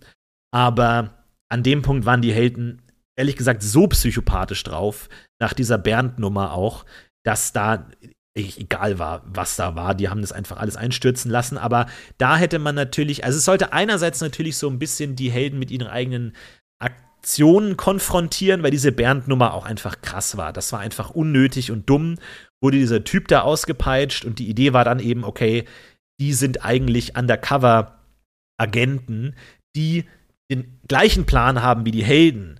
Ja, also die den gleichen Plan haben, die auch die Inquisition aufhalten wollen, sich auch als Arbeiter verkleidet oder als äh, ausgegeben haben, auch in dieses äh, Dorf gekommen sind und mit denen die Helden ja auch hätten zusammenarbeiten können, wenn sie nicht einfach sich so ruchlos verhalten hätten und einfach äh, Bernd da ans Messer geliefert hätten, völlig unnötigerweise.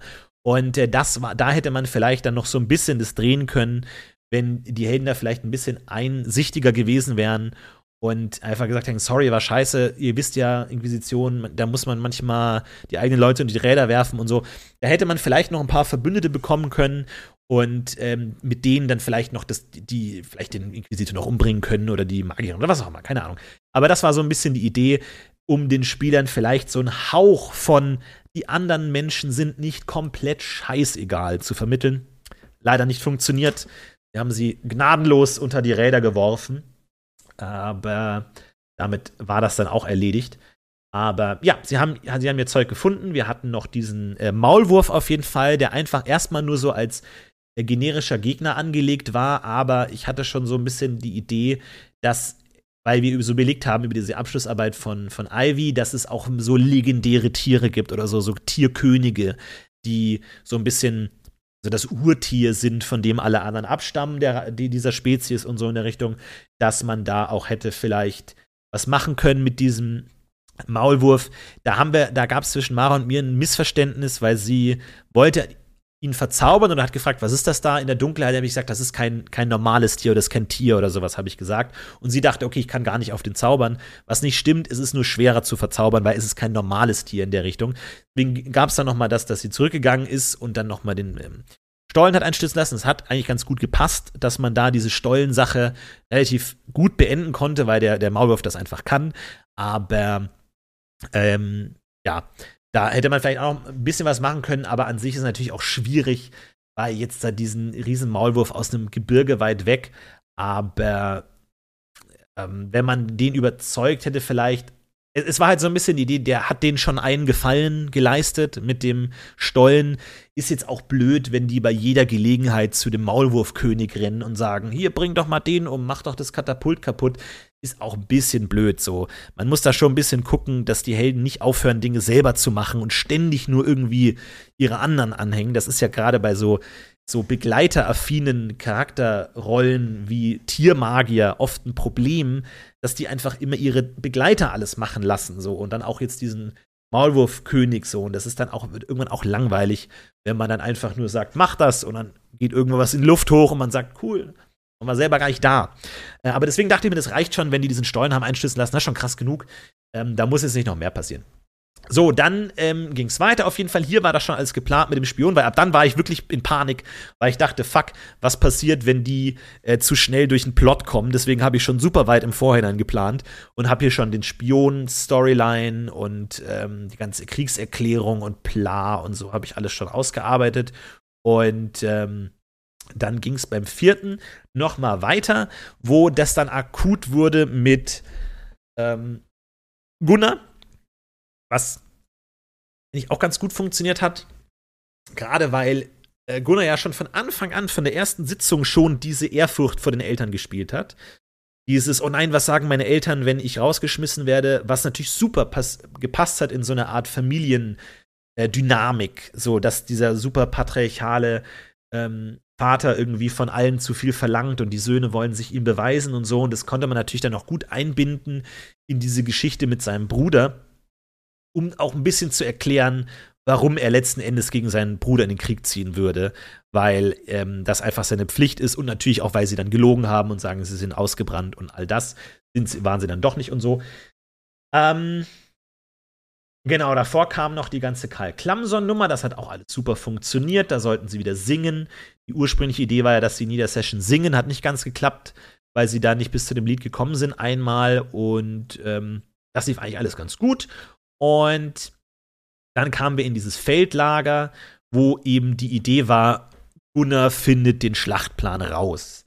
Weil ich finde es schon immer wichtig, dass ähm, Schlachten eine gewisse Struktur haben. Also es, Schlachten im Rollenspiel sind generell sehr schwierig und zäh, weil die einzelnen Helden in der Regel nicht viel ausrichten können. Ja, die sind dann vielleicht ein Soldat äh, oder dann kümmern sie sich um den einen Belagerungsturm, aber viel erreichen können sie nicht. Und ähm, Schlachten werden auch schnell langweilig, wenn es einfach so zwei Armeen ineinander laufen. Deswegen war es mir wichtig, immer zu sagen, okay, wie könnten die Angreifer wirklich denken? Die benutzen irgendwelche Söldner, damit sie keine eigenen Leute verbrauchen und verheizen da irgendwelche Piraten und was auch immer. Oder haben dann halt so diesen Plan, den die Spieler dann rausfinden können, weil dann wird die Schlacht interessant. Wenn die Spieler den Plan der gegnerischen Armee gecheckt haben und damit strategisch umgehen können und dem Gegner eins voraus sind, dann kann man was machen. Deswegen war hier die Idee, Gunnar findet den Plan raus mit den Piraten. Sie haben dann noch diesen einen Baron getötet, äh, diesen äh, Onkel des Fürsten, der dann da am Start war, äh, was auf jeden Fall da äh, auch noch geholfen hat.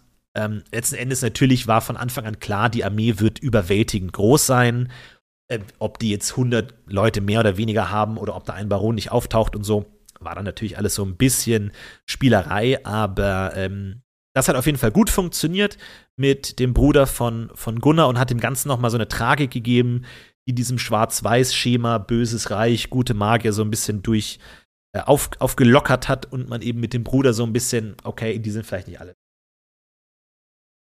War eigentlich Karl Klamson von Anfang an der Story? Absolut. War von Anfang an drin ich war sehr, sehr froh, dass Gunnar das so aufgegriffen hat mit ah, äh, Karl Klamson in der, ähm, als Feuerwehrmann, Karl Klamson als dies und das, äh, dass Äh, war auf jeden Fall cool, aber der war wirklich von Anfang an drin. Ihr habt es ja auch gerade gesehen, schon in den Dokumenten von der Session davor, war der auch schon mit dabei. Wo hätten die Visionen von Uke hingeführt, wäre er von den anderen nicht geweckt worden? Ja, die haben dann auch angefangen, diese Perlen zu finden von Uke, die jetzt alle so ein bisschen auf dieses Endgame von Uke schon hinarbeiten sollten. Dieses ähm, Abenteuer heißt ja Arkanes Erwachen und der Gott träumt. Und die Idee war eben, dass dieser Seestern ein Portal in den Traum des Gottes ist, der dann sozusagen den Traum mit beeinflussen kann und äh, den Ausgang des Schicksals beeinflussen kann und sowas in der Richtung. Und diese Perlen sollten immer ihm schon so ein bisschen Vorgeschmack geben. Idee war so ein bisschen, und das ist ja immer so ein bisschen die Idee mit Dämonenbeschwörung oder Teufelspakten, dass er immer in zwei Richtungen geht. Also du machst ja das Portal auf, damit du dem, auf den Dämon Einfluss nehmen kann, aber der Dämon kommt dann auch in die Welt. Also es ist immer ein beidseitiger Vertrag, den man schließt. Und die Idee war eben auch, dass es gefährlich ist, weil dieser Gott natürlich auch in die Welt möchte. Und ähm, dieser ursprüngliche Kultist Elinat Haras, der einer der Begründer von der Akademie, diesen Seestern und das Ritual entwickelt hat, um das zu verhindern, also um sozusagen nicht den Gott komplett in die Welt zu lassen und das Chaos über sie kommen zu lassen, sondern diesen Einfluss so ein bisschen zu kontrollieren. Und äh, weil da eben auch immer so ein bisschen dieses, dieser Aspekt des kannst du seine Macht kontrollieren, ja oder nein, mitspielt. Hätten sie ihn wirklich zu Ende träumen lassen bei diesen Perlenversionen, wäre er wahrscheinlich wahnsinnig geworden und oder ähm, er hätte diese, diese Verbindung in diese andere Welt nicht gut kontrollieren können, sodass vielleicht äh, der, der Gott zu viel Einfluss bekommt und dann irgendwie in irgendeiner Weise negativ eingreift. Also dass dieses Machtgleichgewicht ähm, kippt. Aber es war auf jeden Fall so angelegt, dass er immer geweckt werden sollte von Anfang an. Das ist ja klar. Dann, ähm, damit, damit am Ende dieses große Ritual zum richtigen Zeitpunkt auch stattfinden kann. Und ja, die Idee war eben auch immer so ein bisschen, dass ähm, man durch diese Träume, da, er, da sie ja anfangen, sozusagen ihre Träume sich zu synchronisieren, die von Uke und seinem Gott, dass er auch diese Leidenschaft des Ich will aufwachen, ich will hier raus, ähm, zu übertragen, was Uke tatsächlich auch relativ gut verstanden hat am Ende dieses ich, ich träume gerade meinen Gott, ich will unbedingt raus. Will ich denn unbedingt, dass mein Gott aufwacht? Will ich denn unbedingt, dass mein Gott in diese Welt kommt? Weil der ist ein Arschloch so. Der schikaniert uns immer und der lässt uns dumme Lieder singen und der ist eigentlich dumm. Den mögen wir nicht, aber wir sind halt abhängig für unsere Zauberkraft. Das heißt, das wurde zumindest ganz gut verstanden und aufgearbeitet. Von daher, die Schlacht versucht, lass uns schauen, dass wir die Fragen zu den Dingen stellen, die exakt gerade passieren. Lass uns nicht so sehr springen. Äh, wir kommen schon noch zu allen Dingen auf jeden Fall. Ähm, so, auf jeden Fall war das so ein bisschen die Idee. Das Ganze mit dem Spion und so war auch schon angelegt. Ähm, das sollte so ein bisschen Ivys Aufgabe werden, den zu finden, aber natürlich ähm, durch die, die Sabotage und den Brand an sich war es dann klar, diese Hellsichtsmagie ist einfach krass. Und das ist ja auch okay. Spannender fand ich dann allerdings, was sie dann mit dem Spion machen. Weil das war ja auch so ein bisschen die Grundidee, dass diese Akademie mit Leuten voll ist, die keinen Plan von Krieg und sonstiger Gewalt oder sowas haben. Null. Die haben keinen Kerker, die haben keinen Folterraum, nichts dergleichen, überhaupt nichts. Und jetzt mit einem Gefangenen plötzlich da anzukommen, können die nicht mit umgehen. Deswegen müssen die Spieler mehr oder weniger entscheiden, was jetzt mit dem passiert. Und ich habe damit gerechnet, dass einfach hingerichtet wird, was dann einfach auch Ivy selber hätte machen müssen, einfach, weil es gibt kein, keine Guillotine, kein Galgen, kein Richtschwert. So, das gibt's nicht in der Magierakademie. Da hätte, hätte man dann irgendwie improvisieren müssen oder was auch immer. Von daher fand ich das ganz spannend und ähm, ja, lief dann auch ganz okay, fand ich ganz interessant. Ähm, wie sie es dann umgesetzt haben, ist natürlich immer so ein bisschen die Frage, ne, wie diese Zauber funktionieren mit Betören und mach da hinten mal das und mach Personen, die ich nicht beschreiben kann und geh zu der Person, der ich kenne den Namen nicht und so und mach dann so.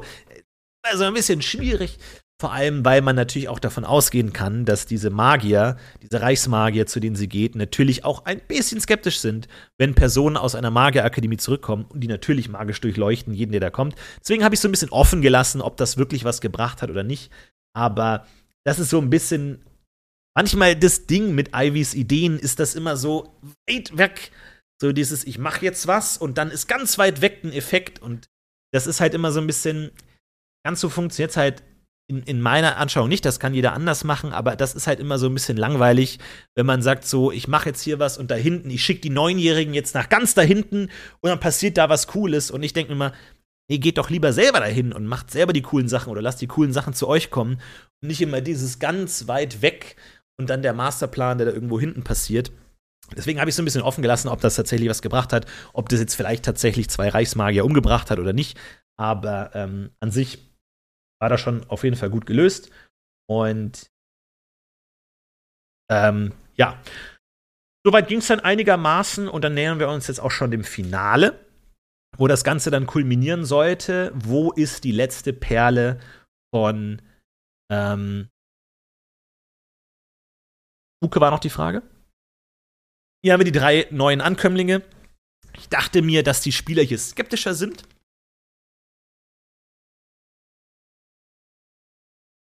Waren sie so mittel, aber ähm, da hätten sie auf jeden Fall schon rausfinden können, dass der eine überhaupt kein Magier ist.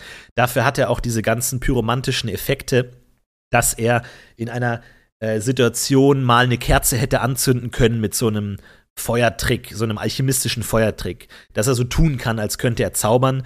Man muss da echt höllisch aufpassen, damit es nicht zu offensichtlich wirkt, weil es gibt nicht immer passende Situation.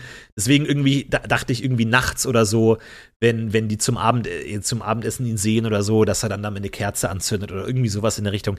Aber man muss auch aufpassen, weil wenn man das als Meister zu offensichtlich guckt, mal da, der kann hundertprozentig zaubern, dann werden die manchmal zu skeptisch. Aber die Idee mit diesem Spionageplot war auch nicht, es ist jetzt super schwer, den Spion zu finden, sondern eher, wie geht man mit der Situation um? Was macht man denn? Wie, wie weit ist man schon im Kriegsmodus? Oder ist man noch im, wir können doch jetzt hier nicht jemanden umbringen Modus oder, ne? Also das ist so ein bisschen so ein Abtasten, wo man gerade ist. Ähm, Dora war eben der zweite moralische Aspekt mit Dora, die unbedingt kämpfen will, aber nicht kämpfen kann und ähm, auch von ihrer Familie abgeholt wird. Und da gab es dann eben auch so ein bisschen, äh, mir, meine Eltern sind da, Dora wird abgeholt, wendet sich an Ivy, also immer die Idee, direkt die Spieler anzusprechen, du musst jetzt dieses Problem lösen damit man nicht immer in dieses, wie die Magister machen das doch alles, weil man hat ja eigentlich eine bestehende Struktur, aber da sie in Ivy eben ihr Vorbild sieht, Ivy, du musst das jetzt machen, ähm, und äh, da wurde sie noch abgeholt, denn sie wird die Schlacht definitiv nicht überleben. Also das ist ganz klar. Wenn Dora gekämpft hätte, hätte sie als erstes den Pfeil ins Gesicht bekommen und die Helden wären mit ihrer äh, unverantwortlichen Entscheidung konfrontiert worden. Auf jeden Fall, die wäre sowas von gestorben. Aber wurde auf jeden Fall zurückgegeben. Und ähm, ja, gut, dass Ivy dann noch 1000 Tosh rausgehandelt hat, mit denen dann nichts gemacht wurde. Aber immerhin, einfach mal als Power Move, warum nicht? Ähm, ja, dann Pickwip.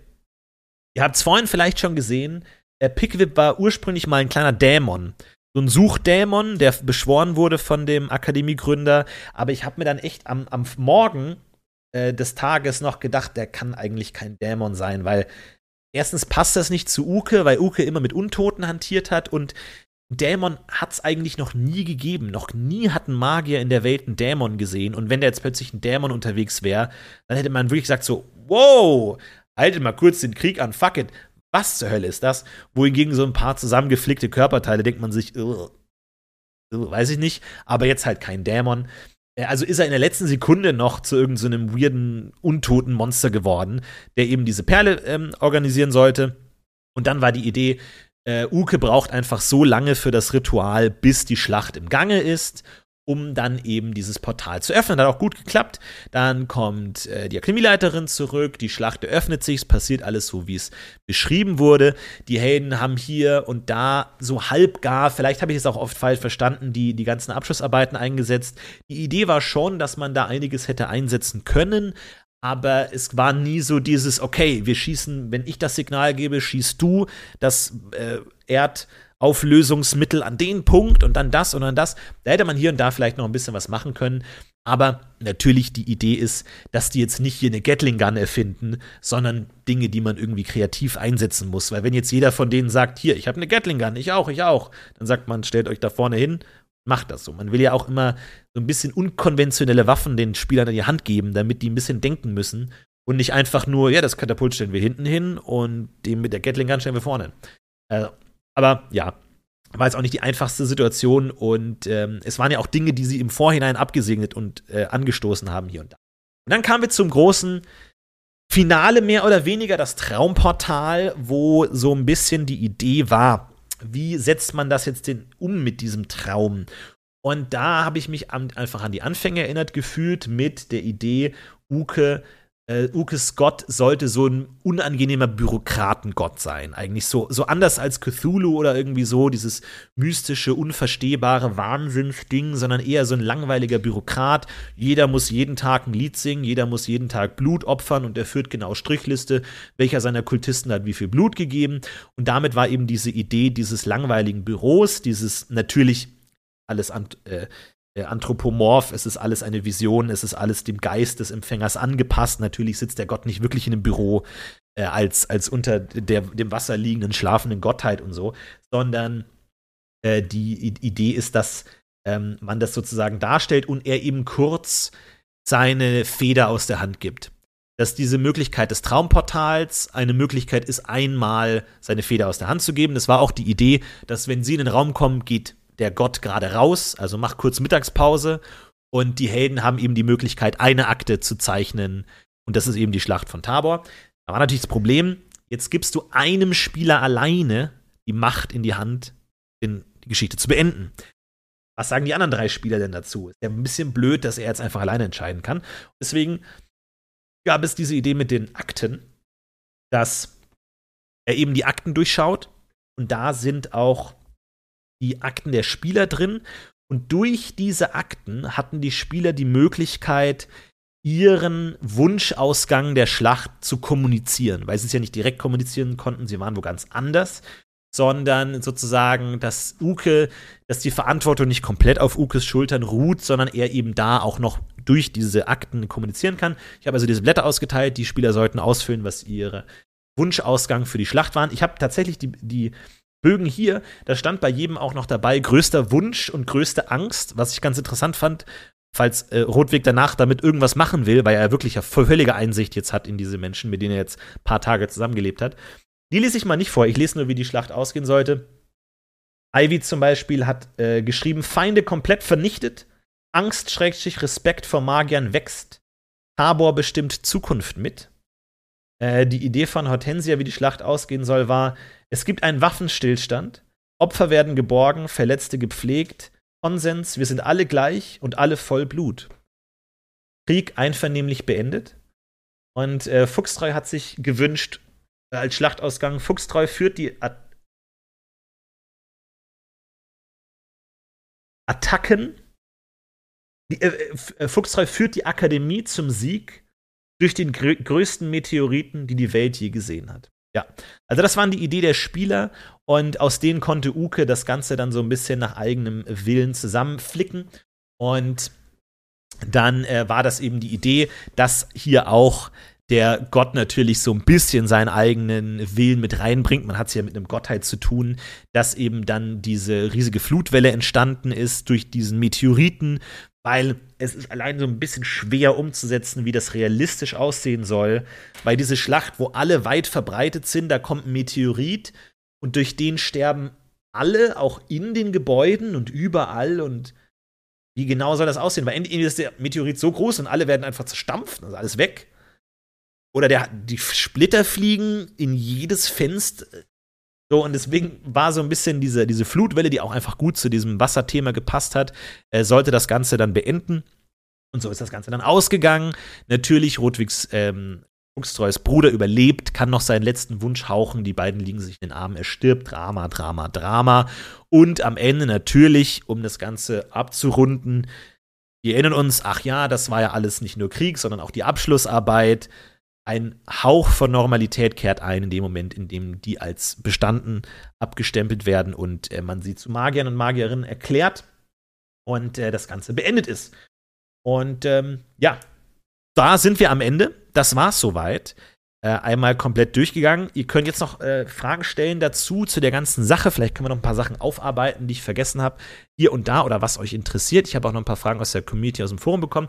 Aber hier fragt schon jemand, hätte die Schlacht anders geendet, wenn Uke einfach alles wirklich sehr detailliert beschrieben hätte? Ähm, wäre ein totales Happy End möglich gewesen. Ja, wenn es wirklich, also ich glaube, es ist gar nicht unbedingt möglich, es so exakt präzise zu beschreiben. Er hätte wirklich jeden Namen aufschreiben müssen von jedem, der stirbt und jeden Namen von dem, der nicht stirbt und so. Und das wäre technisch nicht möglich gegangen. Zumal natürlich der Gott auch immer diese Worte dann auch auslegen kann, wie das denn alles gemeint ist. Ne? Also auch wenn er jetzt sowas sagt wie alle sterben oder alle Feinde sterben, wessen Feinde und wer ist wirklich mit wem verfeindet und vielleicht ist Ivy auch der, die Feindin von Yorgi und ja, so weiter. Ne? Ähm, da hätte man schon genau geschaut. Aber im Grunde hatte ähm, er wirklich die, die komplette Macht, hier alles zu lösen. Das war auch die Frage von Eddahard im Forum. Ähm, und Eddahard fragt, wie viel Macht hatte Rotwig? Er hatte die komplette Macht. Er konnte machen, was er wollte, solange es sich auf die Schlacht von Tabor bezieht. Ne? Also er hatte die Akte vor sich, die Schlacht von Tabor. Er kann jetzt nicht sagen, ähm, irgendwie ein riesiger Drache erscheint und der dient mir bis zum Ende meines Lebens. Nee, es muss sich schon auf die Schlacht von Tabor äh, beziehen. Aber hätte er geschrieben, es taucht ein Riesendrache auf und tötet alle äh, Reichsgläubigen oder was auch immer, dann hätte das alles funktioniert. Und äh, von, von daher hätte er alles machen können. Und das war auch so ein bisschen die Idee des Ganzen. Ne? Also die Grundidee der, der Dramaturgie der ganzen Abenteuer war ja, die Magier sind hoffnungslos verloren und nur durch das Eingreifen von diesem von dieser weirden Magiertradition des Neuankömmlings hatte man überhaupt die Möglichkeit ähm, zu machen.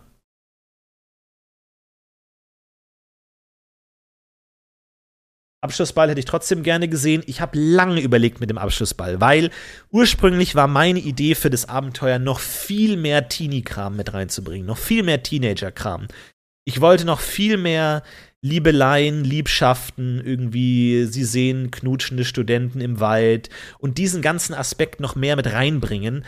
Der hat, der ist bei den Spielern nicht so mega auf fruchtbaren Boden gefallen. Ähm, natürlich, weil sie berechtigterweise gesagt haben, wir sind im Krieg, aber auf der anderen Seite war es natürlich immer so dieses Jonglieren. Klar, ihr seid im Krieg, aber ihr seid halt auch Teenager, ne? Also, das ist natürlich nicht unwichtig für euch, mit wem ihr auf den Abschlussball geht. Aber ähm, das war natürlich, ist natürlich immer schwer, das so ein bisschen zu forcieren. Wenn die Spieler nicht so Lust drauf haben, dann kann man sie auch nicht zwingen. Aber das, ähm, da hätte ich noch mehr Lust drauf gehabt, wenn sich da noch mehr entwickelt hätte. Und deswegen habe ich auch oft versucht, Figuren aufzubauen, die dann irgendwie Ivy fragen, ob sie auf dem Abschlussball will. Aber das prallt halt alles ab, so, wenn da alles so, nein, wir sind im Krieg. Dann hat man da wenig Chance. Ist auch nicht so wild, aber das war jetzt halt noch eine Chance, so diese Teenager-Storylines ähm, mit reinzubringen, irgendwie dann innerhalb der Gruppe hat sich da so ein bisschen was entwickelt zwischen Hortensia und Rotwig. Das war schon gut, aber ist halt auch was anderes, wenn es immer nur in, innerhalb der Gruppe bleibt. Aber naja, muss, muss auch nicht sein. Äh, war, glaube ich, auch schon so ein vollgestopftes Abenteuer äh, genug. Wie groß war deine Sorge, dass ein Spieler während der Schlacht stirbt? Nicht sehr groß. Ich hatte ja immer diese Notbremse mit dem Portal tatsächlich und ähm, die, die tatsächlich in Gefahr bestehenden Spieler, also gerade Ivy und Hortensia, waren ja wirklich gut geschützt. Also die hatten beide als Bär und sie in ihrem Anzug guten Rüstungsschutz und so. Und ähm, die hätte ich jetzt nicht einfach so umbringen können. Äh, das, das, die, die haben sich schon gut Gedanken gemacht, wie sie sich schützen, auch gegen den Fallbeschuss und so. Das hat alles funktioniert. Und ich habe auch sehr schlecht gewürfelt an dem Abend, muss man sagen. Also die hätten auch noch schon ein bisschen Schaden mehr kriegen können. Äh, nein, aber das ist nicht so. Wie gesagt, äh, äh, Spielertod ist noch mal so eine Frage. Aber hätten sie jetzt wirklich gesagt, also zum Beispiel diesen, diesen Ausfallangriff von Hortensia, wenn die wirklich gesagt hätten, wir greifen jetzt an und wir rennen 200 Meter gegen Pfeilbeschuss Beschuss auf diese Einheit zu, dann wären die alle draufgegangen. Aber das, glaube ich, hat sie schon früh genug gecheckt, dass das wirklich keine gute Idee ist, weil das ist natürlich immer das Ding gegen Magier. Die können mit ihrer Magie zehn Leute töten, aber du brauchst nur einen Bogenschützen, der ihnen in den Hals schießt und ist vorbei. Und daher wäre es wirklich schnell auch noch Ende gegangen. Ich fand das Magier-Setting und das Magiesystem cool. Einzig haben gefühlt ein wenig die Standardzauber. Licht, Dinge anheben, kleiner Blitzangriff gefehlt, die jeder Charakter kennt. Ähm, ja, ich glaube, war am Anfang eine Idee, so Zaubertricks zu machen. Aber am Ende äh, habe ich mich dafür entschieden, es übersichtlicher zu halten, auch weil die Spieler natürlich auch immer viel auf dem Tisch haben. Und wenn die jetzt noch irgendwie 20 Zaubertricks und hier kann ich das machen, ich dachte, es wäre klüger, wenn man sagt, jeder Zauber hat einfach seine paar Zauber, die kann er und die kann er auch so kreativ einsetzen, wie es geht, aber nicht dann bei Licht machen und so egal. Wenn, wenn ein Spieler gesagt hätte, ich will eine Flamme in meiner Hand erzeugen, um Licht zu machen, hätte ich auch gesagt, klar kannst du das. Das ist mir auch egal. Aber da muss man da das nicht unbedingt regeln. Aber ja, äh, haben, haben sie nicht so oft eingesetzt, ähm, stimme ich dir zu. Aber das sind natürlich auch einfach andere.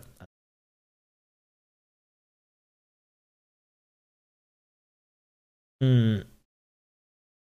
Hätte Rotwig Hortensia am Ende, als Golem geholt hat, auch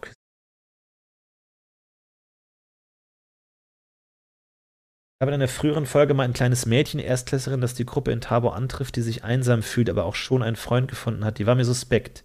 Hätte es da eine Hintergrundgeschichte gegeben? Nee. nee. Vielleicht war das auch Dora, keine Ahnung, ich weiß es nicht. Aber. Ja, nee. Inwiefern hätten die Taten in der Schlacht Auswirkungen auf das Ende gehabt? Ähm, naja, natürlich war schon so ein bisschen die Idee, dass je besser die Helden kämpfen, desto mehr Leute überleben, auf jeden Fall. Also, dass da wirklich auch viele Leute draufgehen, hat auch dafür gesorgt, dass am Ende wirklich nicht viele Magier überleben. Wenn man immer sagt, von den Überlebenden sterben dann noch mal so mindestens die Hälfte bis 95 Prozent oder so. Also, da hätten sie es auf jeden Fall schaffen können, dass mehr überleben, wenn sie sozusagen mehr die Kavallerie hätten äh, es geschafft, die abzuhalten und all das. Natürlich muss man aber auch sagen, dass ähm, durch den großen Kontext mit, mit der großen Endkatastrophe es jetzt nicht so unglaublich ähm, entscheidend war. Aber es hätten natürlich auch Spieler draufgehen können, wenn sie wirklich richtig falsche Entscheidungen hätten, äh, getroffen hätten oder ähm, auch die Piraten, wenn die es geschafft hätten, da in die Akademie zu kommen und so und die nicht alle weggeballert worden wären, das wäre schon unangenehm gewesen, weil die hatten halt auch Magier selber bei sich, auch noch mal ein paar. Also die Piraten abzuwehren, das war schon so ein Kernding, dass sie das verstanden haben und da auch genug Energie und dann auch mit ihrem Kommunikationssystem gemerkt haben, wir brauchen mehr Verstärkung und so. Das hat alles gut geklappt. Äh, die hätten dann, glaube ich, wirklich noch mal einfach so einen Fuchsdrach einfach, einfach enthaupten können. Weil warum nicht? Wenn die er will ja nichts dagegen machen. Hätte es Mana-Tränke geben können für die letzte Schlacht? Klar, natürlich. Hätten sie am Anfang gesagt, hey, warum brauchst du uns nicht 10 Mana-Tränke, hätte der das auch gemacht. Ist Hauke eigentlich gestorben oder lebt er noch irgendwo in der Welt? Das ist nicht klar. Was Hauke erlebt hat, ist nicht klar, ist nicht gesetzt. Er war mit den Rebellen unterwegs und hat dort seine eigenen Abenteuer erlebt. Ähm, ich dachte mir immer so, dass er so ein bisschen hilft bei der Evakuierung der anderen Akademien, dass er da vielleicht so ein bisschen mithilft. Aber das ist alles einfach noch offen. Und in meinen Augen war mir der Fokus auf die Gruppe wichtiger, als jetzt noch Hauke mit reinzubringen ich finde es immer äh, besser, wenn man einfach dann sagt, okay, der ist jetzt einfach in dem Abenteuer nicht da und wir fokussieren uns auf die Figuren, die am Tisch sitzen und die Beziehung zwischen denen, anstatt noch zu sagen, oh, Bombastus ist in der Endschlacht noch dabei, was sich viele gewünscht hatten und dann gibt es eine Videobotschaft, aber dann kann man mit dem nicht reden. Das ist alles so, das, das, das fasert alles so aus mit Figuren, die jetzt nicht in, nicht in den Arc der Geschichte reinpassen, sondern einfach, ich bin auch da. Okay. Wer bist du, Rodwig? Ah, ich bin ein Kultist von einem anderen. In also, so, das äh, glaube ich hätte einfach nicht funktioniert. Ich bin Fan davon, es sauber zu machen und zu sagen, Bombastus ist einfach nicht da für das Abenteuer. Was er macht, wie es irgendwie weitergeht, ist dann alles eine andere. War Kaya Ragala als Magierin mächtiger als Erzmagier Antobedaspin? Nein. Der Erzmagier Antobedaspin war mit Abstand der mächtigste Magier, was man auch daran gemerkt hat, vielleicht hat es der eine oder andere gemerkt, dass immer wenn er gezaubert hat, haben alle Spieler Mana bekommen. Weil der Typ so krass ist, dass immer wenn er zaubert, alle im Umkreis stehenden Magier einen Teil seiner Zauberkraft bekommen. Glaube ich, hat niemand verstanden, auch nicht mal nachgefragt, warum habe ich gerade fünf Mana bekommen.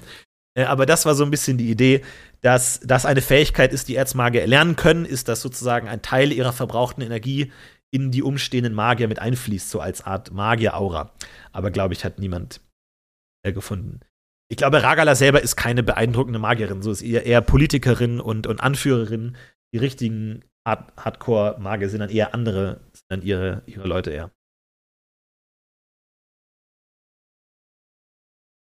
Hast du den Namen Pickwip aus WoW übernommen? Nee, ich glaube, Pickwip ist ein Tool von After Effects, glaube ich. Das ist so eine, so eine so ein Peitschending, wo man irgendwie so Sachen auswählen kann. Das ist Pickwip. Und da stehen die Kultisten nicht im Reich. Nee, überhaupt gar nicht. Die sind auf ihrer eigenen Insel und haben damit gar nichts zu tun. Es gab ein loses Bündnis zwischen einem korrupten Baron, der irgendwie das Versprechen der ewigen Jugend für seine Frau und ihn ähm, getauscht hat gegen ich versteck euch und ich sag der Inquisition nicht, dass ihr hier seid und ich sorge dafür, dass euch niemand findet. Aber auch der ist eingeknickt, als die Inquisition ihre Anstrengungen äh, verstärkt hat, die, die versteckten Magiergruppen zu finden.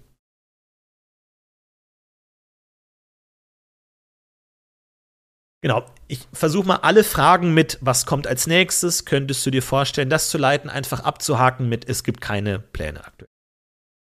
Schließe nichts aus, aber es gibt keine aktuellen Pläne.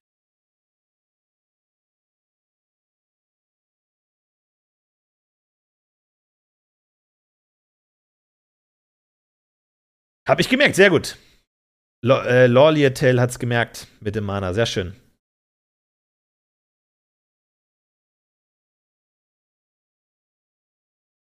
Warum war Antibidaspin so ein Arschloch am Anfang? Ja, die Einschätzung dieser Figur äh, driftet auch auseinander. Antibidaspin hat den Spielern den Gefallen getan, dass sie nicht sofort von der Schule geschmissen werden. Alle Spieler haben etwas, oder alle Charaktere haben etwas getan, womit, wofür sie eigentlich von der Schule geschmissen worden wären. Aber Antibidaspin hat gesagt: Moment, ich lege ein gutes Wort bei der Inquisitorin ein, gib denen noch eine Chance. Und weil wir erzählen ja eine Magierakademie in absoluten Friedenszeiten, die eigentlich keine Probleme haben, außer Forschung und so und Konkurrenz mit anderen Akademien. Und der hat halt Beef mit einem anderen Akademieleiter und sagt, meine vier schlechtesten Schüler sind immer noch besser als deine vier schlechtesten Schüler. Lass uns hier so einen Wettstreit machen. Das war die ganze Idee und dafür hat er denen noch mal eine Chance gegeben. Ohne den Erzmagier wären die einfach sofort durchgefallen. Also das war auch so ein bisschen die, die Sache mit, mit dieser Figur. Aber ähm, Natürlich, er, er war natürlich auch dargestellt als über den praktischen Problemen schwebender äh, Charakter, der, der sich da auch nicht dafür interessiert, der halt seine eigenen Dinge hat, der einfach so krass ist, dass ihn das letzten Endes nicht unbedingt interessiert und er diesen Krieg und so alles äh, ernst nimmt und so, aber das alles eher seiner Akademieleiterin über, überlässt, diese Politik.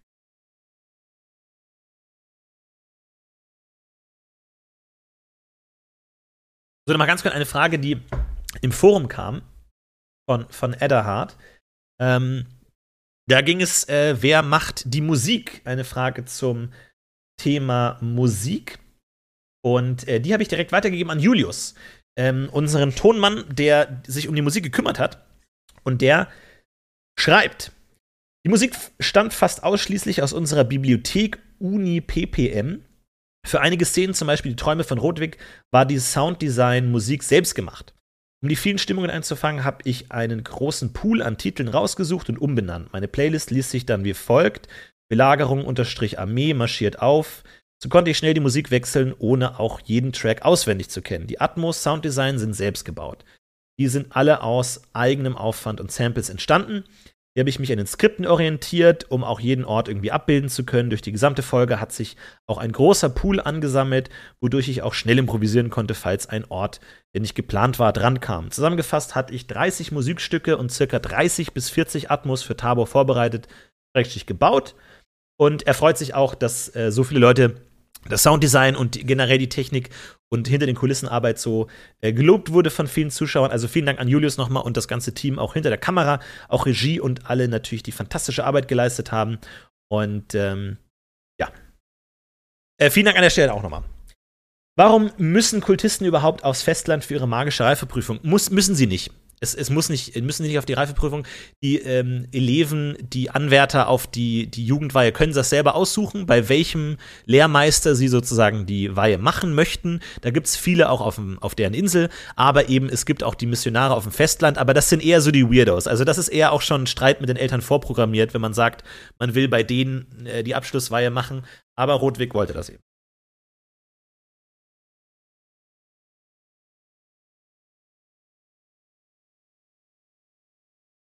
War Tobidaspin an der Muschel und dem Seestern einfach so interessiert oder steckte da mehr dahinter? Naja, es sind magische Artefakte, die seit Jahrzehnten in der Bibliothek liegen und plötzlich anfangen zu leuchten. Da ist, glaube ich, jeder Erzmagier daran interessiert, aber tiefer ging das jetzt nicht wirklich. Der checkt natürlich schon so ein bisschen, der hat sich wahrscheinlich auch davor mit Harras auseinandergesetzt und so, aber dafür nichts viel übrig für diese Nekromantie, Blutmagie und so. Von daher ähm, muss man natürlich auch immer denken, dass es eine Akademie ist von Zauberern, die alle Hellsichtsmagie beherrschen und mehr oder weniger auch in die Zukunft schauen können. Also vielleicht hat er das ein oder andere schon vorhergesehen. Ich auch nicht. Welcher Charakter hat dir beim Spielen am meisten Spaß gemacht? Ich glaube schon, dass Ephramima, die Tante von äh, Hortensia, hat schon sehr viel Spaß gemacht. Auch eine Figur, wo ich mir nahezu nichts überlegt habe, aber in dem Moment einfach so viel Spaß daran hatte, einfach eine fucking awkward Bombe nach der anderen entgegenzuwerfen. Und irgendwie hat das so gut funktioniert und es ging irgendwie immer weiter und es haben sich immer mehr dumme Situationen ergeben, dass, äh, dass, äh, dass mir echt großen Spaß gemacht hat, die einfach komplett zuzuballern mit unangenehmen Situationen. Und da war natürlich auch viel drin, was man von eigenen Eltern kennt. Äh, gewisse Zitate oder gewisse Attitüden. Von daher konnte man sich da auch so ein bisschen den Frust vom Leib spielen. Wie viele Akademien, Akademien gab es eigentlich so? Jetzt kommen mal die Fragen, jetzt kommen die Worldbuilding-Fragen, da bin ich auch vorbereitet. Jetzt kommen hier endlich mal die richtigen Worldbuilding-Fragen, wo ich endlich mal hier meine ganze Vorbereitung zeigen kann, dass ich mich richtig gut vorbereitet habe, äh, dass ich mich richtig gut auskenne. Ähm, Sekunde. Sekunde. Ist das hier? Kann leider viele Sachen nicht auföffnen. Weil einfach dieses Betriebssystem ein, eine absolute Horror ist.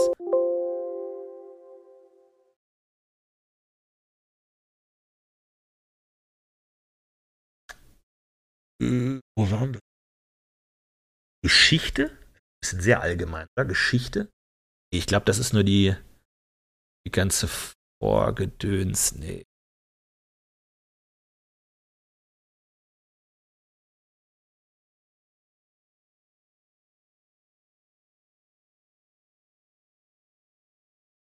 Das war noch mal, nee, nee. Zu Ding. Warte mal, warte mal, warte mal, warte mal, warte.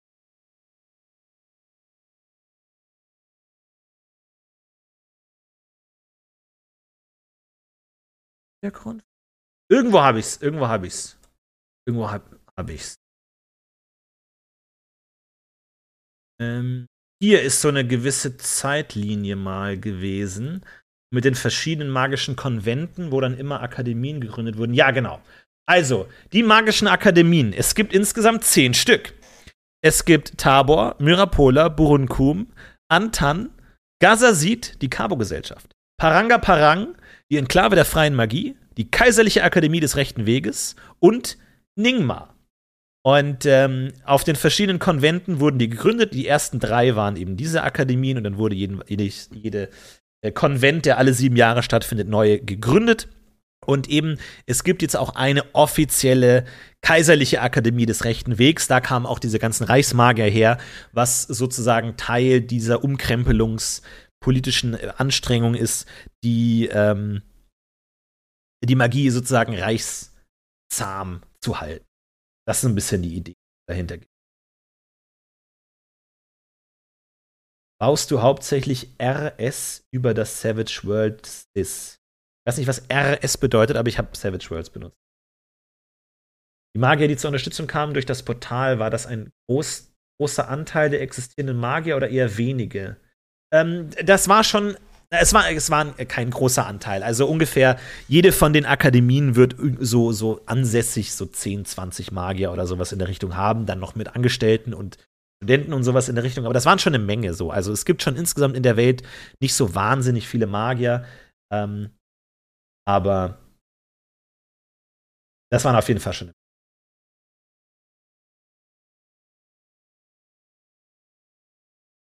Community College. Wie hast du ein HP-System in Savage Worlds eingebaut? Einfach gesagt, jeder hat so viel HP und regeneriert jede Nacht. Ähm, welche Magier haben auf der Seite des Kaisers gekämpft? Genau, das waren die hier. Kaiserliche Akademie des Rechten Weges in Hagedorn, in Hangdorn.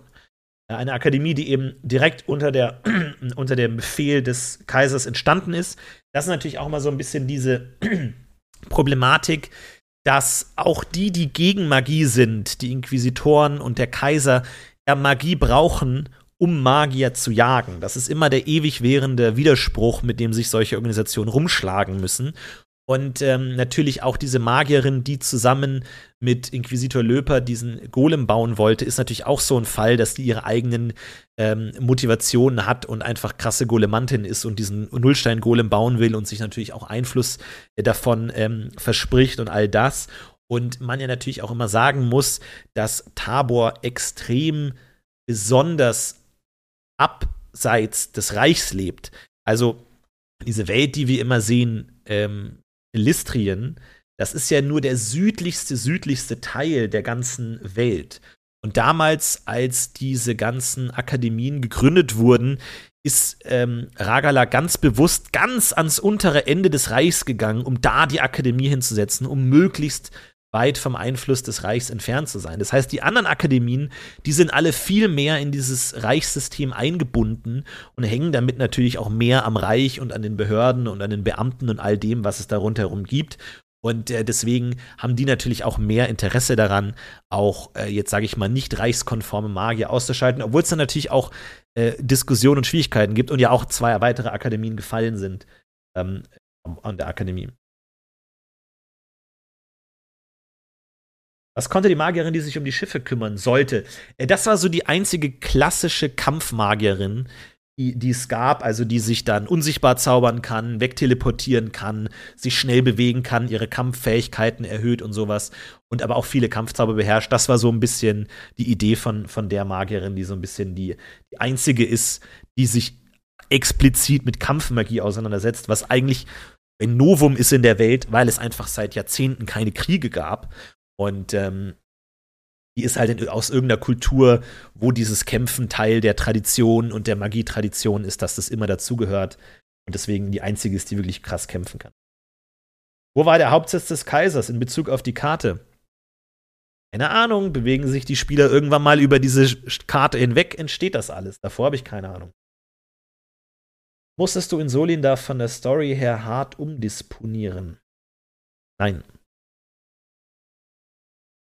Wurde die von Meteor getötet? Nein, die äh, hatte danach noch die Verwundeten hingerichtet. Die hat überlebt.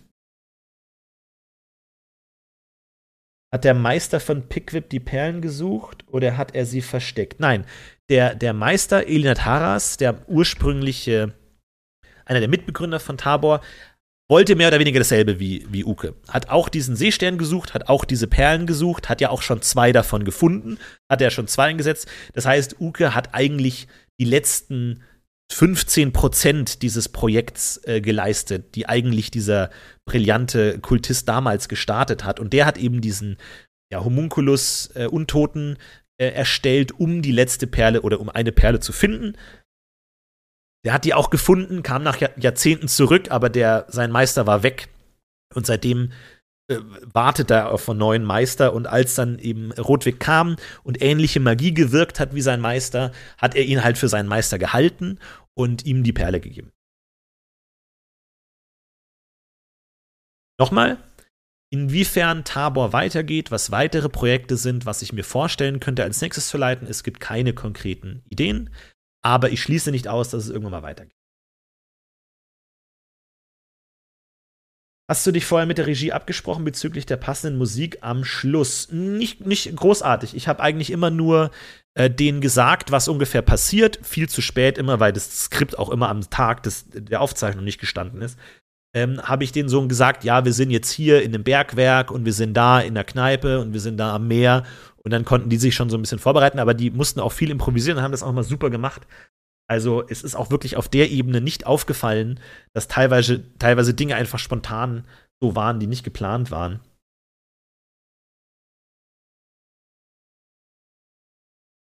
Wie lang lag Pickwick im Brunnen? Äh, schon eine Weile auf jeden Fall. Aber die Idee war ja natürlich auch dadurch, dass der Körper, das Fleisch nekromantisch manipuliert war, dass der nicht normal verwest, sondern da schon eine Weile drin. Warum lag Pickwip eigentlich im Brunnen? Ähm, ja, weil er sich da versteckt hat und da natürlich die Idee war, dass durch die Träume, die der Gott Rotwig gegeben hat, er ihm immer schon so Hinweise gegeben hat. Also der will da ja auch, er will ja auch, dass das Ritual stattfindet. Deswegen gibt er ihm da auch schon so Hinweise. Also diese Träume waren für mich immer so ein Notknopf, um jemanden in die Richtung zu drücken, äh, wo dann der nächste Hinweis sein konnte.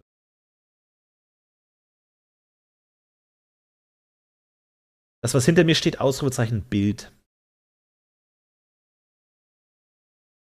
Das Brot, welches Uke von seinem Gott in den Brunnen werfen sollte, war das für Pickwip gedacht.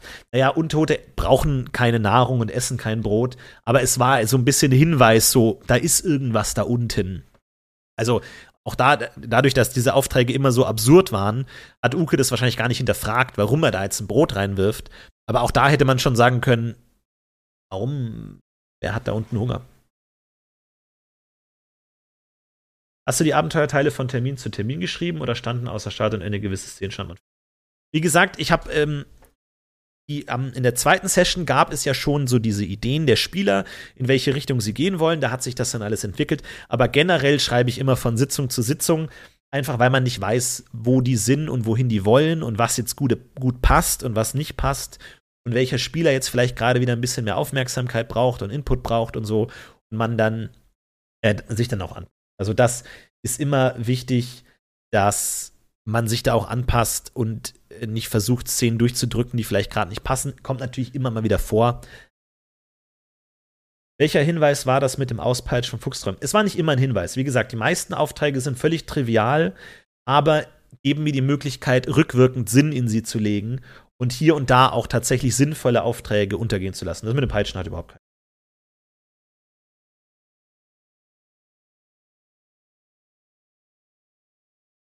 Was hatte Hauke im ersten Teil seinen Meister gefragt, wofür er ihm den C abschnitt? Hauke im ersten Teil ein. Das verstehe ich nicht. Gab es eine entstandene Situation, mit der du bei den Spielern gar nicht gerechnet hattest? Ja, dass sie äh, neunjährige Kinder auf ihren Questauftrag schicken sollten, wollten. Das, damit habe ich nicht gerechnet. Was für Götter gab es eigentlich noch? Keine Ahnung. Falls jemand sich mit einem Gott beschäftigen möchte, dann wird ein Gott entstehen. Aber bisher keine Ahnung. Das ist tatsächlich auch so ein Ding, was, was wahrscheinlich, wo jetzt die Worldbuilding-Experten sagen: mach, mach, mach, mach, mach. Du hast eine Welt, die hat keinerlei Religion, keinen Glauben, keine Nachwelt, keinen Totenkult, nichts. Das geht so nicht. Und manchmal bin ich auch an, in Schwierigkeiten geraten. Aber es war natürlich so ein bisschen, dass dieser Kaiserkult stellvertretend für, für einen Götterkult stand und das so ein bisschen, ähm, man das damit so ein bisschen ersetzen konnte. Was wäre den Spielern passiert, hätten sie zu lange am Nullstein gestanden und Mana-Punkte auf Null gegangen? Dann Mana-Punkte auf Null gegangen.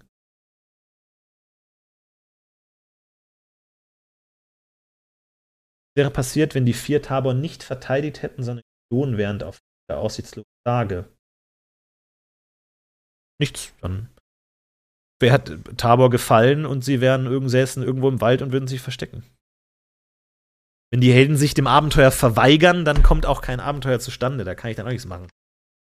Kann man auch irgendwie die heiligen drei ähm, Ahornsamen finden im Wald und dann vielleicht noch einen Baum wachsen lassen. Was hättest du geplant, wenn Uke beim Tote erwecken Wurf für Pickwick verhauen hätte? Darauf gehofft, dass er es nochmal versucht. Ich glaube, das äh, hätte er nicht auf sich sitzen lassen, zu sagen, huh, da ein uraltes, ähm, untoten Homunculus klappt nicht. Na dann.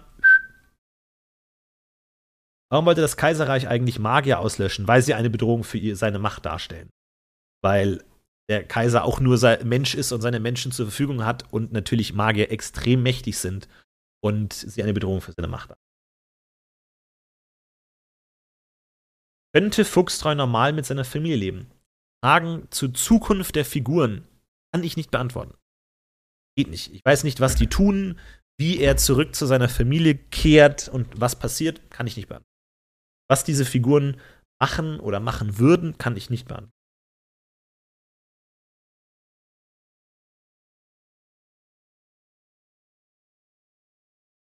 Der Manta 2.9 DSA eignet sich überhaupt gar nicht für das, was Also finde ich, nach meiner persönlichen. Ich spiele DSA sehr gerne. Absolut ungeeignet für jede Form. Rocket Beans Pen and Paper.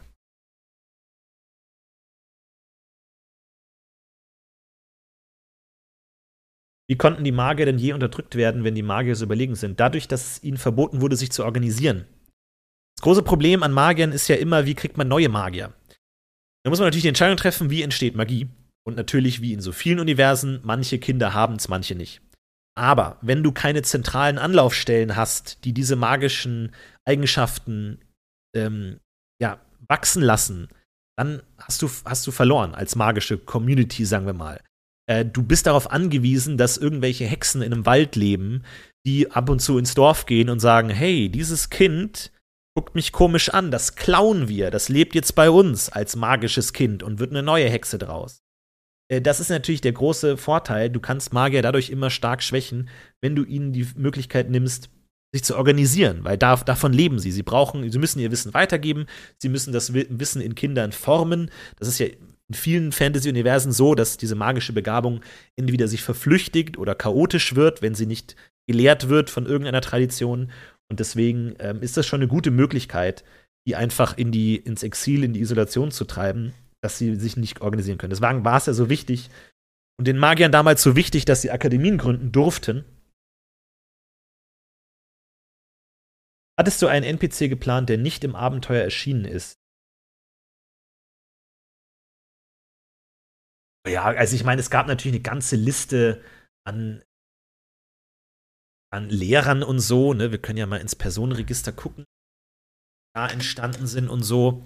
Aber ja. Eig eigentlich nicht. Eigentlich nicht. In, wie gesagt, ich habe in Satsui immer mir eigentlich gedacht, dass sie nach Satsui gehen, weil ich dachte, auch wenn Krieg ausbricht, sagen die, hey, Genau neben uns liegt eine Stadt voller Menschen, die für Geld alles machen. Lass uns doch ein Söldnerheer aufbauen. Haben sie nicht gemacht, aber dann hätten sie sich mit Tiktin 23 auseinandersetzen müssen. Äh, oder zumindest diese merkwürdige Struktur von Satsui durchdringen müssen, um äh, da was zu erreichen. Aber haben sie sich überhaupt nicht für interessiert. Aber ist auch in Ordnung.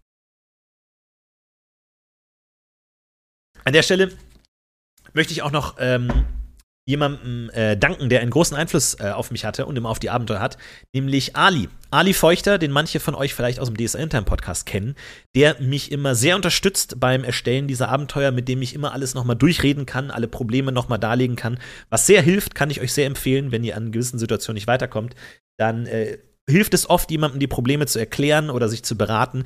Der hat mir immer sehr geholfen und gerade wenn man so im Bigger Picture der Kampagne ist verliert man manchmal den Blick aufs Wesentliche und aufs Konkrete und der hat mir immer sehr geholfen. Deswegen an der Stelle, es ärgert mich sehr, dass ich ihn an dem Abend nicht erwähnt habe, aber er hilft mir immer sehr. Äh, Ali, du bist der Beste. Er kennt sich wahnsinnig gut mit Rollenspiel aus, hat schon alles gespielt und alles gemacht und hat immer super Ideen. Deswegen an der Stelle nochmal vielen, vielen Dank. Äh, ohne dich hätte das so nicht funktioniert. Und ähm, ja, aber ansonsten von den Charakteren eigentlich nicht. Eigentlich nicht. Ukes Magie war ja quasi von dem Gott abhängig. Könntest du theoretisch jemanden einfach in die Religion eintreten und wäre dann auch Magier? Nein. Auch, auch Ukes ähm, Tradition lebt davon, dass man äh, die richtigen Leute findet. Das war bei Uke ein bisschen anders, weil du hast natürlich recht, äh, die, die magische Kraft kommt nicht von innen, sondern vom Gott. Aber sie muss sozusagen schon eine Anlage finden.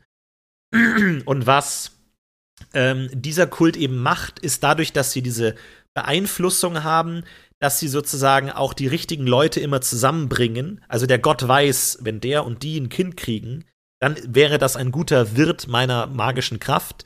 Und dann versuchen die Kultisten auch durch umständliche Wege die beiden zusammenzubringen, also durch diese kleinen Traumaufgaben wie irgendwie ähm, stell dich der vor und äh, führ sie dahin, überreiche den Liebesbrief, bla bla bla. So, diese ganzen Geschichten, die im Hintergrund passieren, dass die die richtigen Leute zusammenbringen, um dann die, äh, die richtigen Leute ähm, zu erzeugen, sozusagen, die äh, für sie eingängig sind. Ja. Also, haben, also jede Magietradition hat halt auch so ein bisschen seine andere Art, an, an neue Leute zu kommen, weil das natürlich der Kern einer jeden Magietradition ist, ist, woher kommen neue Leute. Ich dachte auch irgendwie, da gibt es dann so einen Vulkan, der irgendwie magisch ist.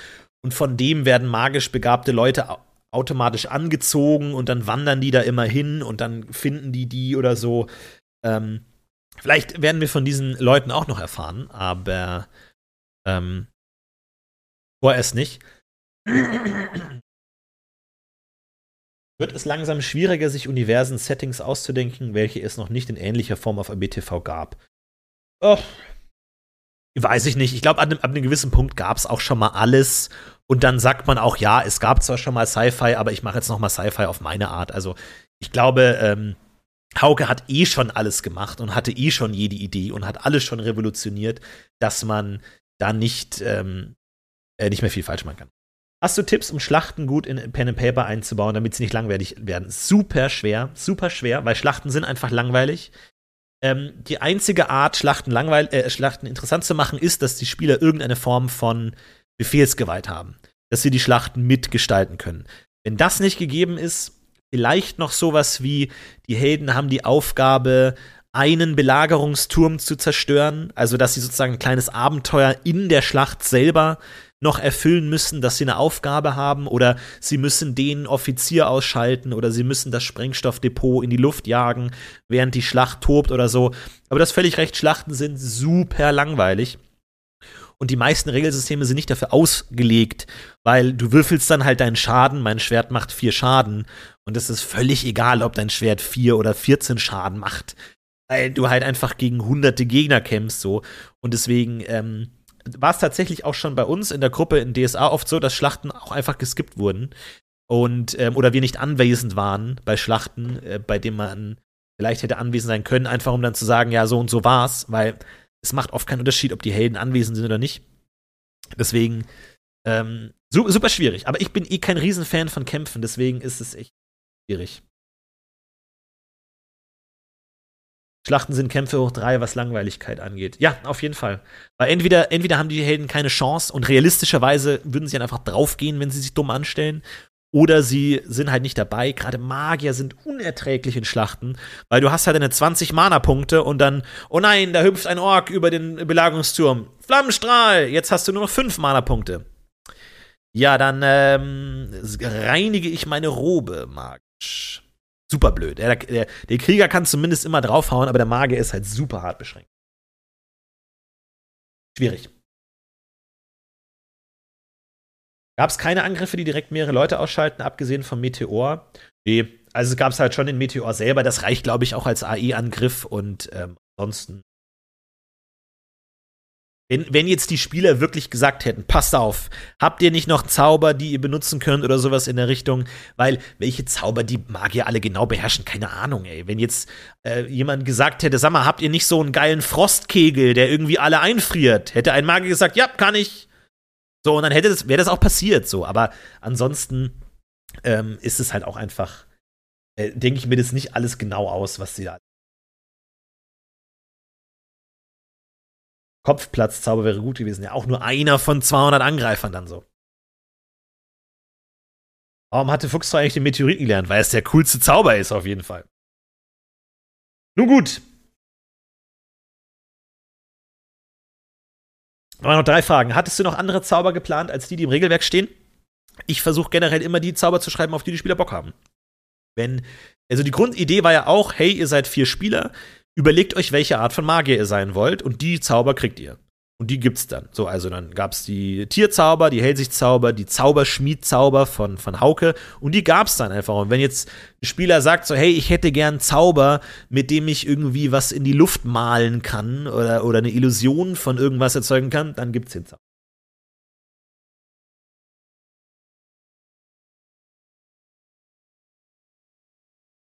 Als die Schüler das erste Mal ihr Abschlussprojekt vorgestellt haben, wurde ja alles abgelehnt. Hätten die Auswirkungen auf die Schlacht gehabt. Ich glaube nicht, dass alles abgelehnt wurde. Die meisten Dinge wurden ja auch umgesetzt. Aber ja, hätten die, die Spieler da auf jeden Fall Dinge gesagt und hätten gesagt, wir brauchen 10 Mana-Tränke, wir brauchen ähm, 20 gute Bogenschützen, geht nach Satsui und rekrutiert 20 gute Bogenschützen, dann wäre das natürlich alles passiert. Ne? Gab es auch Zauber, die du abgelehnt hast, weil sie zu mächtig waren? Nein. Zauber können nie zu mächtig sein. Je mächtiger die Zauber, desto besser.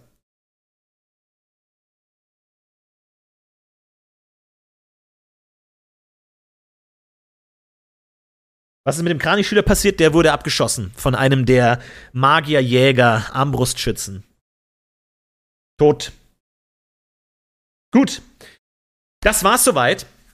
Ähm, ich glaube, wir haben die meisten Fragen beantwortet an der Stelle. Ansonsten natürlich auch gerne immer im Forum oder schreibt mir persönlich. Ich antworte immer gerne auf alles. Und äh, über Rollenspiel spreche ich immer gerne. Und wer auch noch gerne über Rollenspiele spricht, ist Uke. Denn der ähm, hatte noch Bock, sich mal mit mir zusammenzusetzen und ähm, über Rollenspiele im Allgemeinen zu sprechen. Ich habe nicht genau eine Ahnung, was jetzt kommt, ob das jetzt eine Kritik vom Experten wird oder ob wir einfach so ein bisschen drüber reden. Ich freue mich aber auf jeden Fall sehr. Wir machen eine ganz kurze Pause, dann sehen wir uns äh, wieder mit Uke. Das äh, Video könnt ihr dann auf meinem VOD-Kanal sehen. Ansonsten, äh, das laden wir noch bei Rocket Beans hoch. Und ich glaube, das mit Uke kommt dann auf meinem Kanal. Also schaut da mal vorbei. Ansonsten, vielen Dank fürs Zuschauen. Vielen, vielen Dank für die ganzen Fragen. Vielen Dank für die ganzen äh, coolen Sachen, die uns auch zugesendet wurden. Oh, das habe ich noch ganz vergessen. Dann machen wir noch ganz kurz ähm, noch hier die ganzen coolen Sachen die wir gesehen haben, auf jeden Fall. Da war sehr, sehr cooles dabei. Hier noch ein Bild von Pickwip mit dabei. Ungefähr so habe ich mir den echt vorgestellt. Fand ich sehr, sehr cool. Hier noch Karl Klamson, der das Finale schaut. Fand ich auch sehr, sehr cool. Tatsächlich immer Red Brown Fox. Lohnt sich immer. Macht immer cooles Zeug zu allen RBTV-Sachen immer dabei. Hier auch nochmal ein schönes Bild von dem Magierturm und den ganzen Sachen. Das ist immer sehr schön. Interessiert mich ja auch immer, wie ihr euch das alles vorstellt was man da sagt. Mookie Blaylock natürlich, wichtigster Charakter, äh, hätte natürlich auch noch ein Basketballspiel organisieren können, wenn man darauf hätte eingehen können. Und hier sehen wir noch mal den Blutgolem. Auch immer super interessant, weil sich den jeder anders vorstellt. Ich habe mir den ganz anders vorgestellt, aber auch eine coole Interpretation. Denn hier Dora mit, ich habe Bogenschießen gelernt. Äh, die hätte auf jeden Fall auch noch ein paar Headshots verteilt, bevor sie selber gestorben wäre. Aber auf jeden Fall gut. Hier haben wir sogar eine, ein Bild mit sensiblen Inhalten. Achtung, es wird sensibel. Hier äh, auch nochmal Hortensia und ihr Blutgolem. Und ähm, ansonsten auch hier nochmal sehr schön. Du, Hortensia, du kannst es schaffen. Rodrik, Freundschaft ist wichtig. Ivy, Waterboarding ist okay. Und Fuchstreu, du bist wertvoll. Also hier nochmal gut die Gruppe zusammengefasst, fand ich sehr schön. Und äh, hier sehen wir nochmal Fuchstreu mit Meteoriten. Sehr, sehr cool hier. Von Nevis-Art auf jeden Fall. Sehr, sehr coole Sachen, die mir immer gut gefallen. Und hier nochmal der Blick in die Vergangenheit. Also Fuchstreus Zauberkräfte, glaube ich, haben euch am, am ehesten überzeugt, äh, was ich ganz cool finde. Aber ähm, ja, das war's fürs Was wäre wenn. Vielen Dank fürs Zuschauen. Wie gesagt, nochmal, damit es jeder mitbekommen hat, ich schließe es nicht aus, dass es irgendwann mit Tabor weitergeht, aber das hängt an vielen anderen äh, Dingen und es wird jetzt demnächst erstmal nicht kommen, auf jeden Fall. Es gibt erstmal andere coole Projekte umzusetzen. Äh, jetzt äh, gibt's eine kurze Pause, Verschnaufpause, dann geht's weiter mit Uke. Wir reden noch ein bisschen weiter über das fantastische Thema Rollenspiel. Wer da Bock drauf hat, bleibt dran. Also bis gleich.